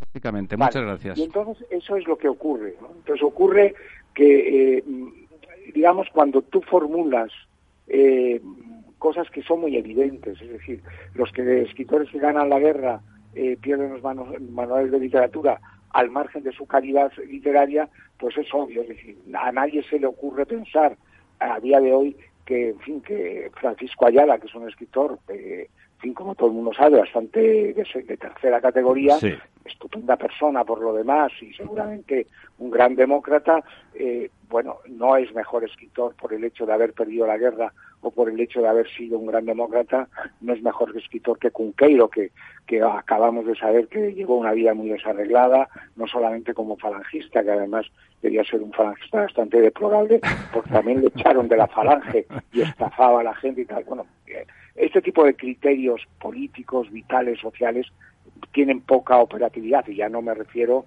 cuando nos metemos ya en alturas de Rapaun o de, o de Selin o de los clásicos que, siempre se dicen. el buque fantasma, eh, lo que más molestó, digamos, a mí, es a mis ex camaradas vallisoletanos. A tus haters, que, se diría ahora, sí. Sí, vallisoletanos y en general, es decir, de, de, mis ex camaradas o mis eh, eh, comunistas de, de, ese momento, que es principios de los años 70, es formular algo que era un poco de perogrullo. Sí, nosotros éramos antifranquistas, nos jugábamos muchos años de cárcel, la mitad de mis amigos pasaron por la cárcel, estuvieron dos, tres, cuatro años en la cárcel por repartir unos panfletos, éramos decididamente antifranquistas, pero éramos también decididamente eh, estalinistas y eh, decididamente antidemócratas. Esto es evidente que era así que lo uno no quita con lo otro, es decir, lo uno no quita lo otro. Podíamos ser antifranquistas y al mismo tiempo salir, como yo he salido, gritando en manifestaciones de 20 personas, porque esta es otra, es decir, en Valladolid las manifestaciones eh, no, no, pasaban de 20 ¿no? personas, en, el mejor de los casos, gritando viva la dictadura del proletariado. O eso gritado en, viva la dictadura de Franco, o sea, porque, porque por el otro lado estaban los grises eh, con su sola presencia gritando la viva dictadura de Franco. Por tanto, esto es lo que quizás más molestó. Una cosa que por otro lado era una crítica muy ingenua en la novela, pero hecha a propósito, porque no, yo no trataba, se me criticó mucho una frase por otro lado que es, en fin, de perogrullo. Yo decía que habían hecho más por los pobres del mundo, las hermanitas de la caridad o las hermanitas llamadas de los pobres, que todos los soviets juntos. Ese, claro, ese conocimiento de causa es lo que hacía más daño, ¿no, Andrés? Ese conocimiento. Sí, claro, porque, pero, pero es evidente, hemos visto que los soviets, ¿verdad?, eh, se han venido abajo, el bloque comunista se ha venido abajo, ha, fastidiado, ha, triturado a tres generaciones de rusos, eh, polacos, eh, húngaros, etcétera, y no les ha dado absolutamente ningún valor perdurable ni absolutamente ni la solidaridad, ni, ni la distribución, ni por supuesto principios de libertad. no les ha dado, no las ha inculcado durante 70 años que han, eh, digamos, machacado la humanidad de esa parte del, planeta. Y en cambio las eh, hermanitas de la caridad, ahí siguen las pobres, o sea, cuidando eh, vagabundos, cuidando pobres, quitando babas a enfermos, atendiendo a moribundos eh, y por nada. Es decir, eh, eso, eso don Andrés, sería materialismo del bueno, ¿no? es un discurso materialista en el mejor sentido de la palabra. Don Lorenzo, le dejo a don Andrés. Hola, buenas noches, eh, Andrés. mira, a mí me gustaría preguntarte, porque, bueno, ojeando alguna entrevista que te han hecho con motivo del último libro que has, que has publicado, el de Madrid, ¿no? hay algo que a mí me ha dolido. Te, te pongo ahora un poquito en el contexto, ¿no? Eh, cuando dices lo de Madrid no tiene identidad propia, eh, reúne las de toda España, ¿no? Eh, te, pongo un poquito en el contexto, de, decía, mi padre nació en, este es gato, ¿sabes? Mesón de este Paredes número 3, y yo que nací en, en, la, en la plaza de Valle Suchil, cuando delante de mi padre digo que soy madrileño, me dice, va, ensanche, ¿no? Con, con, ese, con ese contexto, el tema de la identidad, es verdad que Madrid tiene un elemento, y voy a poner un ejemplo muy, muy claro, mientras en, en, Barcelona se desarrolla el modernismo, en otras ciudades de España, en el País Vasco se desarrolla en el siglo XIX, a finales del XIX, toda la arquitectura eh, toda la arquitectura vasca y tal, en, en, Madrid aparece el eclecticismo, ¿no? Es un elemento... Pero no te olvides el neomudéjar madrileño. Sí, sí, sí, que, es de, que es de principios del siglo XX, efectivamente. Bueno, eso es eclecticismo. Pero, entra dentro de lo que se llama el eclecticismo. ¿no? Pero en cualquier caso hay un personaje eh, muy, muy interesante, y lo voy a vincular un poco con el cine, y, ahí luego te lanzo la pregunta si me lo permites. Un personaje muy interesante en la arquitectura madrileña que es Gutiérrez Soto, que es muy poco conocido. Pero Gutiérrez Soto hace obras como el, el, el, lo que es ahora la discoteca Pachá, el, teatro, el teatro Pachá de la Plaza Barceló, el Teatro Barceló, que, entonces, en los años 30, cuando se hace, le quieren hacer miembro del GATEPAC, que es el grupo de los más vanguardistas de los arquitectos de la época, porque era la mejor obra eh, que en aquel momento del movimiento moderno se hacía en España. Pero al tiempo que hacía esa obra, estaba haciendo el Ministerio del Aire, que le llaman el monasterio, que era una obra absolutamente eh, herreriana, herreriana etcétera, o hacía los edificios de la Castellana, etcétera, ¿no? Es decir, era un personaje que lo único que quería, daba cualquier discurso, hablaba con cualquiera, se, era, era un camaleón, y, digo esto porque yo creo que ese es el gran personaje o la gran identidad de, Madrid, era un gran camaleón que lo único que quería ser era el arquitecto más rico de España, le importaba muy poco los movimientos que existían.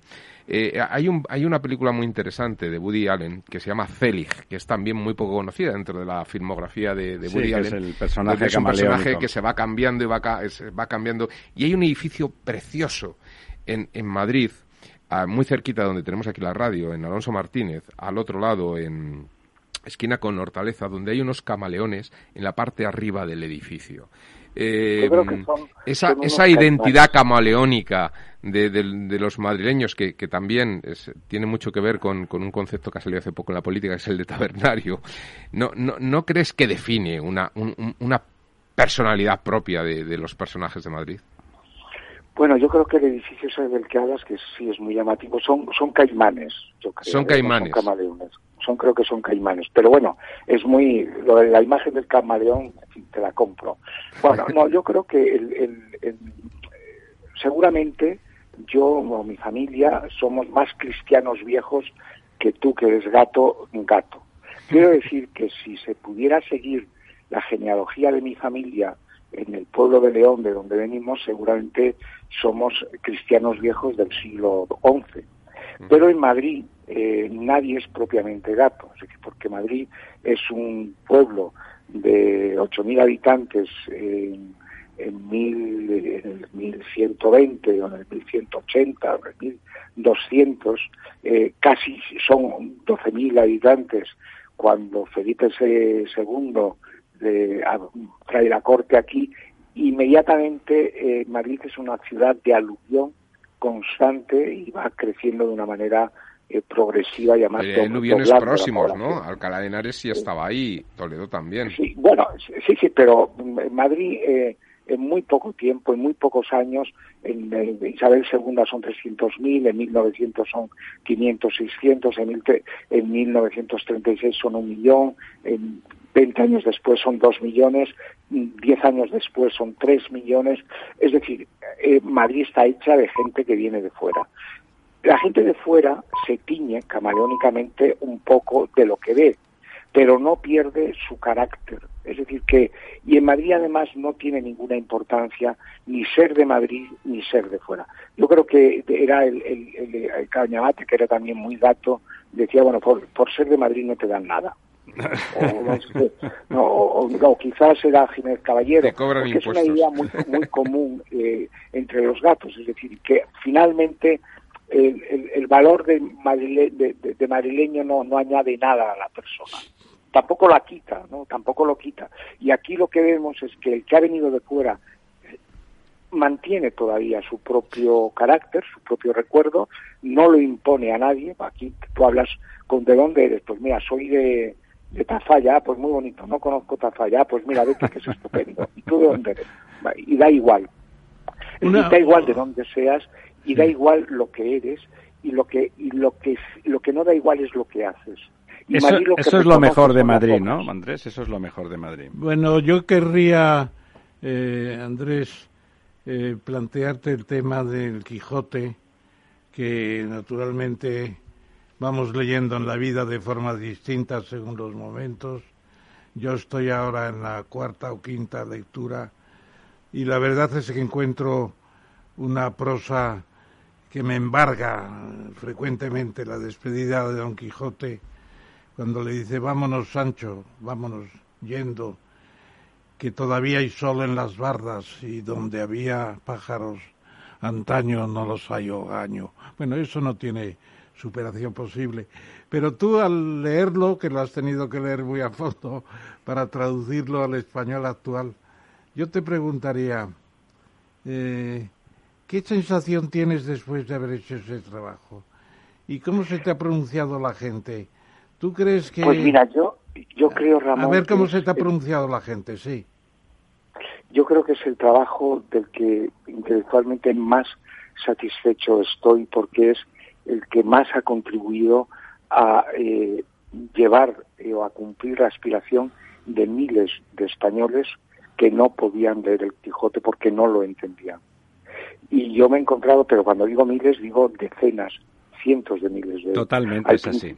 Al principio, cuando, cuando yo lo estaba traduciendo, lo traduje durante 14 años. Las tardes de 14 años. Es una persona bastante ordenada. Qué barbaridad. Y, no, no estudié, digamos, no trabajaba todas las tardes lo mismo. Pero sí es verdad que trabajé, creo que todas las tardes. No falló ni la de Año Nuevo ni la de Navidad. Media hora, una hora. Y, y poco a poco, 14 años después, me encontré con que el libro estaba hecho, estaba traducido, con enorme respeto, íntegramente, y al principio, eh, sobre todo los más pedantes, ¿no? Eh, lo encontraban, encontraban aquello que era una, una osadía, una falta de respeto. Gente que decía, además, no, no, si el Quijote se entiende. Yo, eh, visto esto, llevaba en el móvil una docena o más frases del Quijote que, eran, que son absolutamente imposibles de entender. y se las decía, ¿no? Y esperamos, sobre todo el pedante ese que decía, no, no, el Quijote se entiende perfectamente. Entonces yo cogía, sacaba mi móvil, me leía la frase en cuestión y claro, se quedaban eh, sin, sin, saber, un poco como diría Cervantes, corridos, ¿no? Y eh, la gente, al principio, salvo dos o tres pedantes, los académicos, la, por ejemplo, la, yo intenté que la Academia, la Real Academia Española y el Instituto Cervantes apoyaran esta, esta, digamos, este trabajo, que era un trabajo mm, realmente era un trabajo titánico, puedes decirlo, titánico. No, no, pero sobre todo Mm, digamos, de, de, servicio público, porque yo me lo planteé como se lo planteaban las cosas eh, la institución libre de enseñanza. Yo quería restituir el Quijote a, los colegios, a la gente mayor que no ha podido leerlo porque no tenía eh, instrucción o no tenía cultura suficiente, etcétera. Y pedí ayuda en aquel momento al, no me acuerdo quién era el, director de la academia y no recuerdo tampoco quién era el director del Instituto Cervantes, pero me dieron discretamente, a mí no, al editor, la espalda. Y eso quizás eh, me dolió un poquito porque no entendieron eh, el sentido público que tenía ese trabajo, pero sí lo entendieron en cambio los lectores. Y a día de hoy, de las cosas más bonitas que me suceden y suceden todos los años en la feria del libro, cuando estoy firmando otro tipo de libros, es que se acercan personas, sobre todo mayores, también muy jóvenes, pero sobre todo mayores de 80 años para arriba, que te dicen, mire, uh, recuerdo uno que, eh, que se echó a llorar, un hombre muy mayor, porque el Quijote era el libro que su padre eh, leía y él eh, lo había intentado leer cuatro o cinco veces el hombre y no podía leerlo. Eh, ¿Y por qué lo podía leer su padre? Era gente de extracción humilde, gente trabajadora. ¿Por qué lo podía leer el padre y no él? Bueno, pues porque el padre estaba mucho más cerca del lengua, de la lengua de Cervantes que el hijo y que por supuesto nosotros. Mi madre, eh, mi madre cuando hablaba, mi madre es castellana, leonesa, castellana, cuando hablaba eh, utilizaba una enorme cantidad de palabras cervantinas que han caído y han desuso. Oye, y una pregunta, perdona. Eh, yo la última cifra, cuando la polémica sobre si se había hecho bien o no, eh, era una cifra que me parece que dio Vargas Llosa, 80.000 ejemplares. Eso fue hace cuatro o cinco años. Supongo que la cifra actual, si puedes darla. Pues es bastante más, yo creo que es que es mayor, eh, pero no me acuerdo, pero seguramente es mayor porque ya hay, ya hay ediciones en, bolsillo, hay ediciones escolares eh, y es una es una obra que irá a más. en el momento que se haya que se desbloqueó los, el prejuicio académico entre comillas, el libro se está leyendo de una manera natural, sobre todo con un argumento. Vamos a ver, el Quijote el lector francés, alemán, inglés, eh, lo lee tranquilamente en su lengua traducido, sin ningún problema, y además le renuevan las traducciones cada 30 años hay una traducción mejor francesa, más actual, eh, etcétera. Bueno, al español, eh, el, español y el hispanoamericano no puede leer, no podía leer el Quijote porque se le obligaba a leerlo en una lengua. Porque era sacrilegio, era sacrilegio, sí. Entonces dices, pero bueno, esto es un disparate, es decir, eh, eh, Thomas Mann puede leer el Quijote sin ningún problema, pero aquí el equivalente de, un profesor, de un, médico, no digo un, filólogo, se supone que lo entendería, pero un arquitecto, un ingeniero, etcétera, que no tienen conocimientos filológicos, no podría leerlo.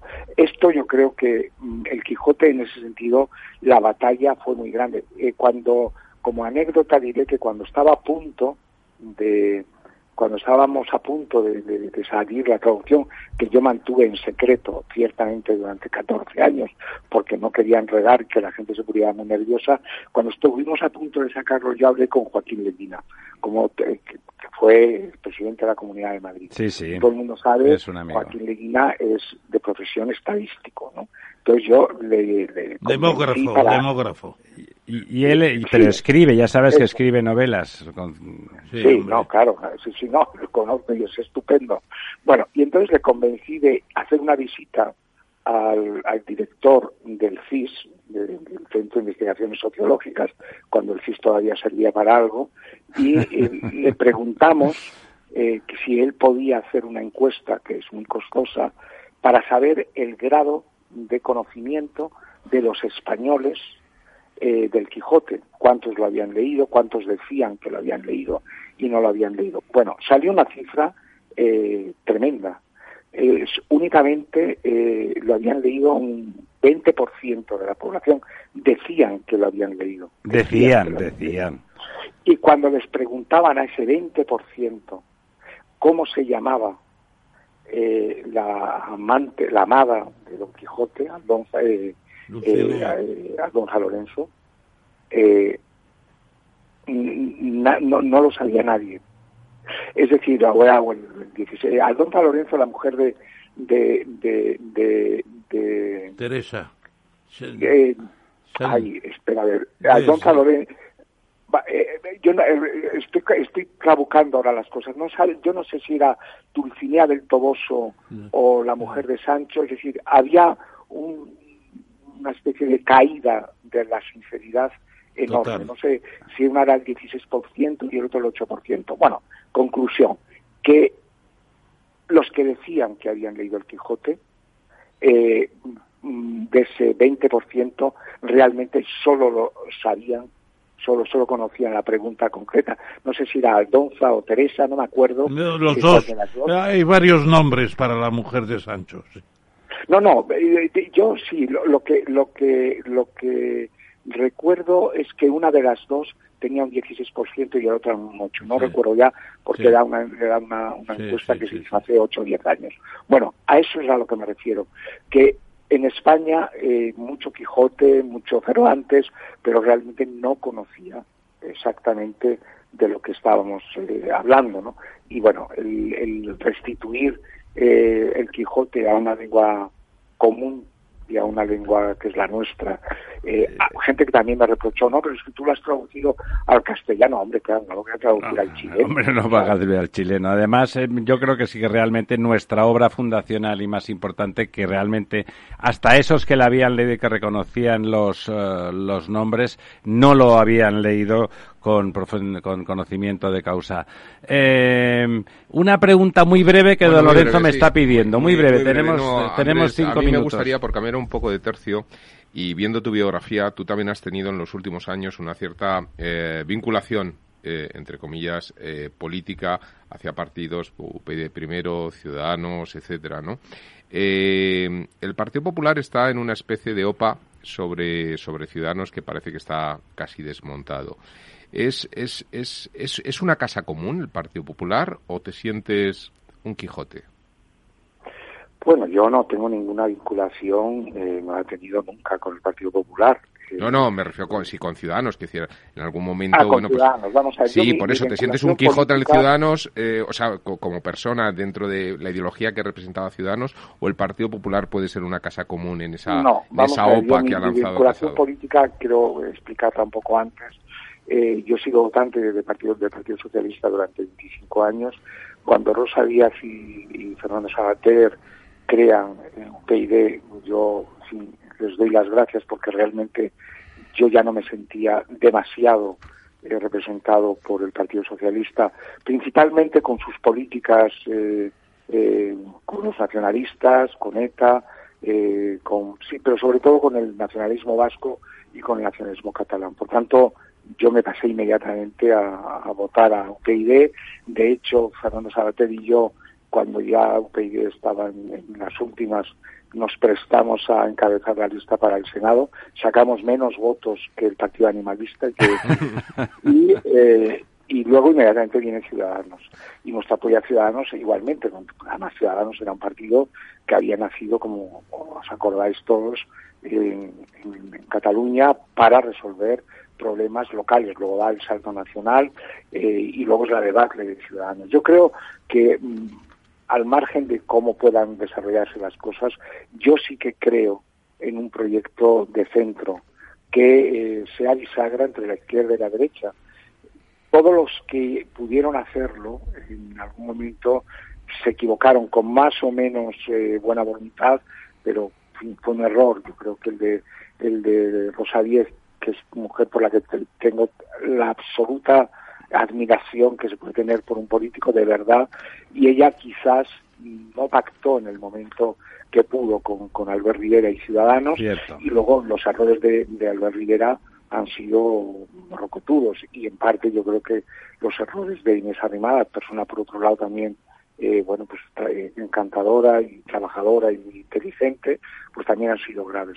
Bueno, yo creo que estos errores que también han tenido en otros otros partidos liberales en Europa de los que se han rehecho, estos errores no deben eh, o no deberían hacer desaparecer el centro. Dicho esto, bueno, no sé cómo contribuiremos. Yo eh, públicamente manifesté como Sabater que votábamos por primera vez en nuestra vida al PP y votábamos a Ayuso por las circunstancias, pero bueno, yo no creo que el PP, tal como está hoy, el PP de Casado, pueda en absoluto asumir un partido de centro. Eh, bueno, el centro existe, el centro tendremos que hacerlo entre todos y bueno y, buscar un lugar para muchas personas que ni se identifican en este momento ni mucho menos con el partido de, Sánchez que no es ni siquiera el PSOE es el partido de Sánchez. Sí es el partido de Sánchez. partido Frankenstein. perdón partido Frankenstein.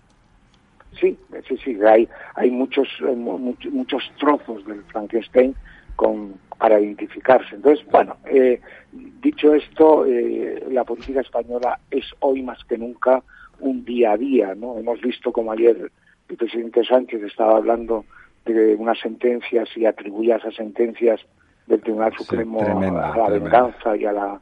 Y a, al rencor. Sí, y al rencor y, y, y la revancha, sí, todo ha aparcado y ha empezado a hablar de la concordia. Es decir, es que la política española eh, está cambiando cada 24 horas y, vamos todo el mundo, es decir, haciendo planes para el año 2050. Eh, es difícil llamarle política incluso, ¿no? Porque, digamos, la política tendría que ser un arte de lo posible y no un arte de la permanencia en el poder a ultranza. Don Andrés, eh, ha sido un placer y la verdad es que se nos queda, son de esas conversaciones. Es usted un gran conversador, además de escribir bien y pensar mejor, o al revés, no lo sé. Pero además es usted un gran conversador, lo cual supongo que los que le conocían bien ya sabían, pero nosotros no. Y vamos, si usted nos deja, le invitaremos en el futuro a seguir hablando del Quijote y de más cosas. Pues yo encantado, yo me, he encontrado. Sí, yo creo que a veces tengo la sensación de que he hablado demasiado. no, por ejemplo, para eso se le invita a usted, para que hable. Por ejemplo, Andrés, un día tenemos que hablar de la Real Academia Española que es muy interesante, y, del, y del Instituto Cervantes. los académicos. Y del Instituto Cervantes. Los académicos, que además les gusta mucho hablar de Bueno, lo dejamos aquí, pero ni, no le vamos a tirar de la lengua, pero ya le digo que, que a don Ramón le parece que usted debería de estar en la academia. Y ahí lo dejo, ahí lo dejo. Don Andrés, un, un abrazo. muchísimas gracias por estar con nosotros. Saludos, Andrés. La verdad desnuda. Ramiro Aurín. Capital Radio. Inversión inmobiliaria acompaña al mercado inmobiliario en este nuevo ciclo. Todos los jueves de 10.30 a 13 horas, el inversor encontrará las claves para realizar su mejor inversión. La mañana de los jueves en Capital Radio tomamos el pulso al sector inmobiliario. Noticias, análisis de mercado y debates donde los protagonistas del sector podrán contar en primera persona los retos a los que se enfrenta el ladrillo. Inversión inmobiliaria pone la voz al sector inmobiliario. Aquí en Capital Radio.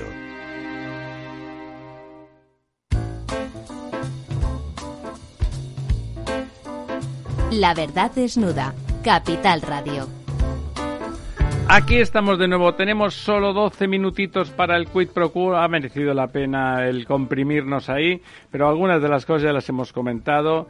Eh, rápidamente, esta para los dos. Don Ramón Krugman, el premio Nobel, habla del Bitcoin. ¿Qué dice? Se ha mojado, se ha mojado. Por eso yo creo que había que traerlo. Empieza diciendo que se parece mucho a lo de Madoff, es decir, piramidal. Sigue diciendo que tienen una tecnojerga que pretenden con palabras blockchain, etcétera, misteriosas, esconder las miserias del, del tema. Y luego dice que los ataques que hacen desde el Bitcoin al dinero legal son estúpidos, porque claro, decir que las monedas legales caerán un día, bueno, la libra lleva sin sin estar en el patrón oro 90 años y no le pasa nada, nada especial, nada, ¿no? nada especial. Y luego recuerda la frase de, de Keynes cuando se refería al oro, que es la comparación que hacen también muchos defensores del Bitcoin, que es una reliquia bárbara. Y lo que está haciéndose ahora es una... No llega a decir que es una estafa, pero le falta muy poco tiempo porque habla también de la economía sumergida, del lavado de dinero y de todo lo demás. O sea que yo creo que por lo menos el premio Nobel se ha, se ha mojado ha demostrado que sabe del tema. ¿Qué le ha parecido a usted, don Lorenzo? Bueno, a mí me gustaría destacar una de las frases que, que, dice Cruzman y es que eh, el valor de estos bitcoins es básicamente irrelevante para quienes no participan en el criptojuego. Esto es fantástico, porque realmente es lo que quita el elemento de valor de, de, una moneda, ¿no? Eh, claro, esto es como un juego, es como dices, bueno, a lo mejor los jugadores del Monopoly en el momento en que están jugando son hasta capaces de matarse por sacar más dinero en el juego. Pero, los que están fuera son como papelitos, que no lo son papelitos. Sí. Efectivamente, ¿no? Y esto es el elemento que yo creo que es clave. Yo creo que hay eh, bueno, pues Krugman, que obviamente es un, es un gran economista, pues, pues tiene esa capacidad de dar en el, en el, en el, En el es, clavo, es como un ¿no? poema, ¿no? De lo- de esa frase, ¿no? Me parece esp- espectacular. Bueno, los, eh, los grandes, la gafa, ya saben, la gafa en castellano, que son las cuatro gigantes de eh, Google, Amazon, eh, Facebook. Facebook. y Apple, ¿no? Apple. Eh, bueno, siguen ahí creciendo y creciendo y creciendo. No se sabe si como un cáncer o como una de esas calabazas gigantes que salen en las películas, en los concursos americanos. Eh, aquí lo comentamos por Amazon, ¿no? Que acaba de comprar la Metro Goldwyn Mayer, la, permite, don, el león, aquel de la Metro, que, que cuando Ramiro, éramos pequeños. un examen de inglés que hay en España y llega un pobre hombre a examinarse y le dicen, a ver, tres palabras en inglés. Y dice, Metro Goldwyn, Goldwyn Mayer, Mayer. es que es lo que veían. Dice, otra más. Dice, ¡wow! es el grito del... El león, el león, sí, sí. Bueno, Ahora ya no se ve, pero cuando yo iba al cine de pequeño en el barrio, cuando salía una de la Metro Golden Mayer, con aquel detalle, el rugido del león, ya sabías que la cosa empezaba bien. Bueno, pues son eh, 7.500 millones de dólares lo que se han pagado, una barbaridad que no es una industria de entretenimiento, siguen siendo importantes los estudios, pero lo más importante es el número de películas que controla Metro Goldwyn Claro, el Mayer, fondo de comercio, digamos. Son, son miles, es una biblioteca de películas Claro. impresionante. De grandes películas. De grandes además, ¿eh? películas. Todas las grandes series prácticamente están en eso. Y además es un fenómeno que se está advirtiendo que hay una concentración cada vez mayor. Warner Media se ha hecho con Discovery también la idea de tener una especie de prepotencia en el mercado. Yo creo que es un fenómeno que vamos a ver continuamente los grandes negocios de rápido volumen de cash, es decir, de, Claro, tienen- tienen un- una liquidez extraordinaria, ¿no? extraordinaria, tienen que hacer inversiones y que, que, que al principio se dicen ¿y para qué se hace esto? Y luego se encuentra la razón, claro. ¿Usted lo ve eh, justo esa liquidez, don Lorenzo? Ese- esa liquidez que les permite devorar todo lo que les rodea. Bueno, además, eh, eh, bueno, la pregunta de si es justo o no justo es, es muy difícil. Yo creo que daría para, para un programa entero, ¿no? El caso es que es una realidad, ¿no? Es una realidad y ¿Habrá que ponerle freno a eso? Pues yo creo que, que ya se, se está planteando, ¿no? Es decir, de, de cómo Igual se que se puede hizo grabar con- una fiscalidad. Lo que pasa con- es que esto igual es que se hizo con la gran petrolera, que se que dividió pasa- en sí, siete, lo que pasa que esto, esto es, es complicado, ¿no? Es complicado porque son multinacionales que aunque las, las dividas o trates, ¿no? Al final son como elementos ya que, casi por hacer un símil de películas, ¿no? Pues, eh, pues aparecen como casi alienígenas de estos que, que están por todas partes, ¿no?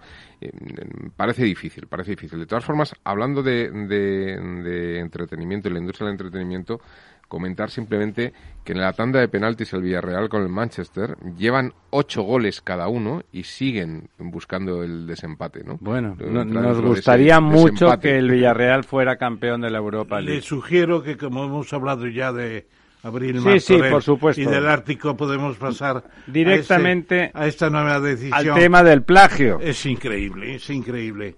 Plagiar tesis doctorales prescribirá a los... Claro, ¿sabe usted por qué? Bueno, ¿por ¿Sabe qué? Pues usted ya por está, qué? Ya está prescrito, ya está prescrito. Claro, claro, ya el, no- posible plagio del presidente ya está prescrito. Bueno, y luego, pues, eh, antes, eh, en, en la Universidad Libre de Berlín, todavía el que plagia se le echa de para siempre, para siempre. Una persona que plagia una tesis doctoral no tiene defensa. Han aparecido mu- varios estudios últimamente, que, hablando de la tesis del presidente, de que realmente, como mínimo, es inadmisible como tesis porque tenía cientos de errores formales manifiestos, ¿no? Sí, yo, yo creo que esto es también Manuel Castells eh, como ministro de universidades. Ah, es- se ha ven- existe. Entonces, se ha- como Teruel, se existe ha, el se ha señor ventilado, se ha ventilado aquí. Al principio se resistía mucho, pero lo ha aceptado. Lo ha aceptado que eh, en las universidades privadas, por ejemplo, no es delito plagiar. Es increíble. ¿no? Pues habría que ser delito, evidentemente, todas las en universidades. todas las Bueno, universidades, pues ¿no? Cualquiera que dé un título homologado. Claro, entonces se pueden hacer tesis doctorales como las que se están haciendo, entre ellas la del presidente. Usted, en, en su experiencia académica, el- lo del plagio, ¿tiene mala prensa o se sonríe Sí, hombre, de medio no, lado? hombre, por Dios, claro que tiene mala prensa, ¿no? Es decir, lo que pasa que, bueno, sí es sorprendente, ¿no? Esta, esta norma, ¿no? De todas formas, esto está aprobado todavía, ¿no? ¿no? Sí, se ha aprobado ya por, yo creo, por la CRUE, por lo menos. Es que está, don, don Lorenzo, o sea, es verdad que están apareciendo documentos que con, con, con la estructura técnica adecuada demuestran que la tesis del presidente, como mínimo, Pero, ya no, sin hombre, hablar lo de que- lo plagio, parece- nunca debió lo de ser aprobada. Un poco ¿no? más sorprendente es que este sea esta prescripción de tres Por años. eso, decir, por eso, es que a está ver, ahí. todo, todo tiene un límite, ¿no? O sea, si, si, un, si un asesinato prescribe a los 30 años, pues hombre, esto tampoco llega al nivel de un asesinato, ¿no? Pero, Pero, hombre. pero, hombre, de ahí a que, a que realmente en tres años que es nada, ¿no? Además hay plagios incluso con las erratas de la escritura original. Original, ¿verdad? Naturalmente, es una cosa tremenda. Bueno, eh, lamentable simplemente. Y aquí en este país se le da muy poca importancia, ¿no? O sea, todo el mundo sabe que la prescripción se pone porque por la que se pone, por la tesis del doctor Sánchez. Eh, se sabe que ya está demostrado que que ya está demostrado que sí. Bueno, bueno, y da igual. Se pone el límite para que pase desapercibido y la gente se encoge de hombros, sonríe como si fuese un mal chiste. La universidad no acaba de tener la importancia que debiera en este país, ¿no? Más allá de la anécdota de Sánchez y el presidente y su tesis, no, se, no le damos a la formación, a la capacidad de, de- de impartir conocimiento, de tener titulación, no le damos el valor que Está debería de tener. usted argumentando como don José Ortega y Gasset Pues en mire, su célebre artículo, su célebre artículo Misión de la Universidad, que decía es formación de técnicos y profesionales, eh, es investigar y es eh, transmitir la cultura dentro de la sociedad. Impresionante el artículo aquel. Sí Como casi todos los de Don Orte. don- Bastante, bastante. Bueno, la- siempre acabamos con una buena noticia para quedarnos el regusto de, de todas las amarguras y ruindades que nos proporciona la vida cotidiana. ¿Cuál es la buena noticia de hoy? La doble vida de don Florentino, podríamos decir, porque don Florentino Pérez, como presidente de ACS, muchas veces compensa en los negocios las amarguras de su actividad como deportivo. Y realmente, yo casi la cifra es que yo creía que era una errata y lo he tratado de comprobar y creo que es correcta. Eh, la cartera de pedidos de ACS en Australia es de 18 mil millones. Sí, hombre, pero ellos tienen una empresa muy bueno, ya importante. en Australia, Hochtief ¿no? Sí. y otras, y otras. No, no, la presencia de ACS en Australia es muy importante. impresionante, Es muy importante. Es impresionante. De usted por seguro que tiene 18 mil millones sí, de sí, cartera. sí, pero es que es una cifra asombrosa. Claro, pues eh, lo que ha sucedido es que están produciendo una autopista en Sydney eh, pequeña de cuatro kilómetros, pero con dos túneles interminables y carriles para peatones, bicicletas, etcétera, y por 2.500 millones de euros, de dólares, perdón, que es una cifra importante y además ganando a otras ofertas de grupos muy muy avanzados y muy importantes. Yo creo que es un problema de cantidad y también de calidad. Es decir, se está ganando eh, a los mejores del mundo. Bueno, ACS está entre los mejores y más grandes del mundo, en el sector de la construcción. Eh, si quitamos a los chinos, que solamente que, si quitamos a los chinos que su, que su mercado interior ya le proporciona de todo, ACS está en la Hasta el mes de marzo de este año, eh, ACS facturó en Australia 1.250 millones de euros, tres veces más que su facturación en España. Bueno, lo cual empieza a ser lamentablemente habitual para todas nuestras empresas. Don Ramón, don Lorenzo, ya al filo de la medianoche. Amigo Néstor, al otro lado del cristal. Amigas, amigos, ha sido una noche preciosa con Trapiello y Cuartango. Gente, gente con la cabeza bien amueblada. Muy buenas noches, hasta el próximo miércoles.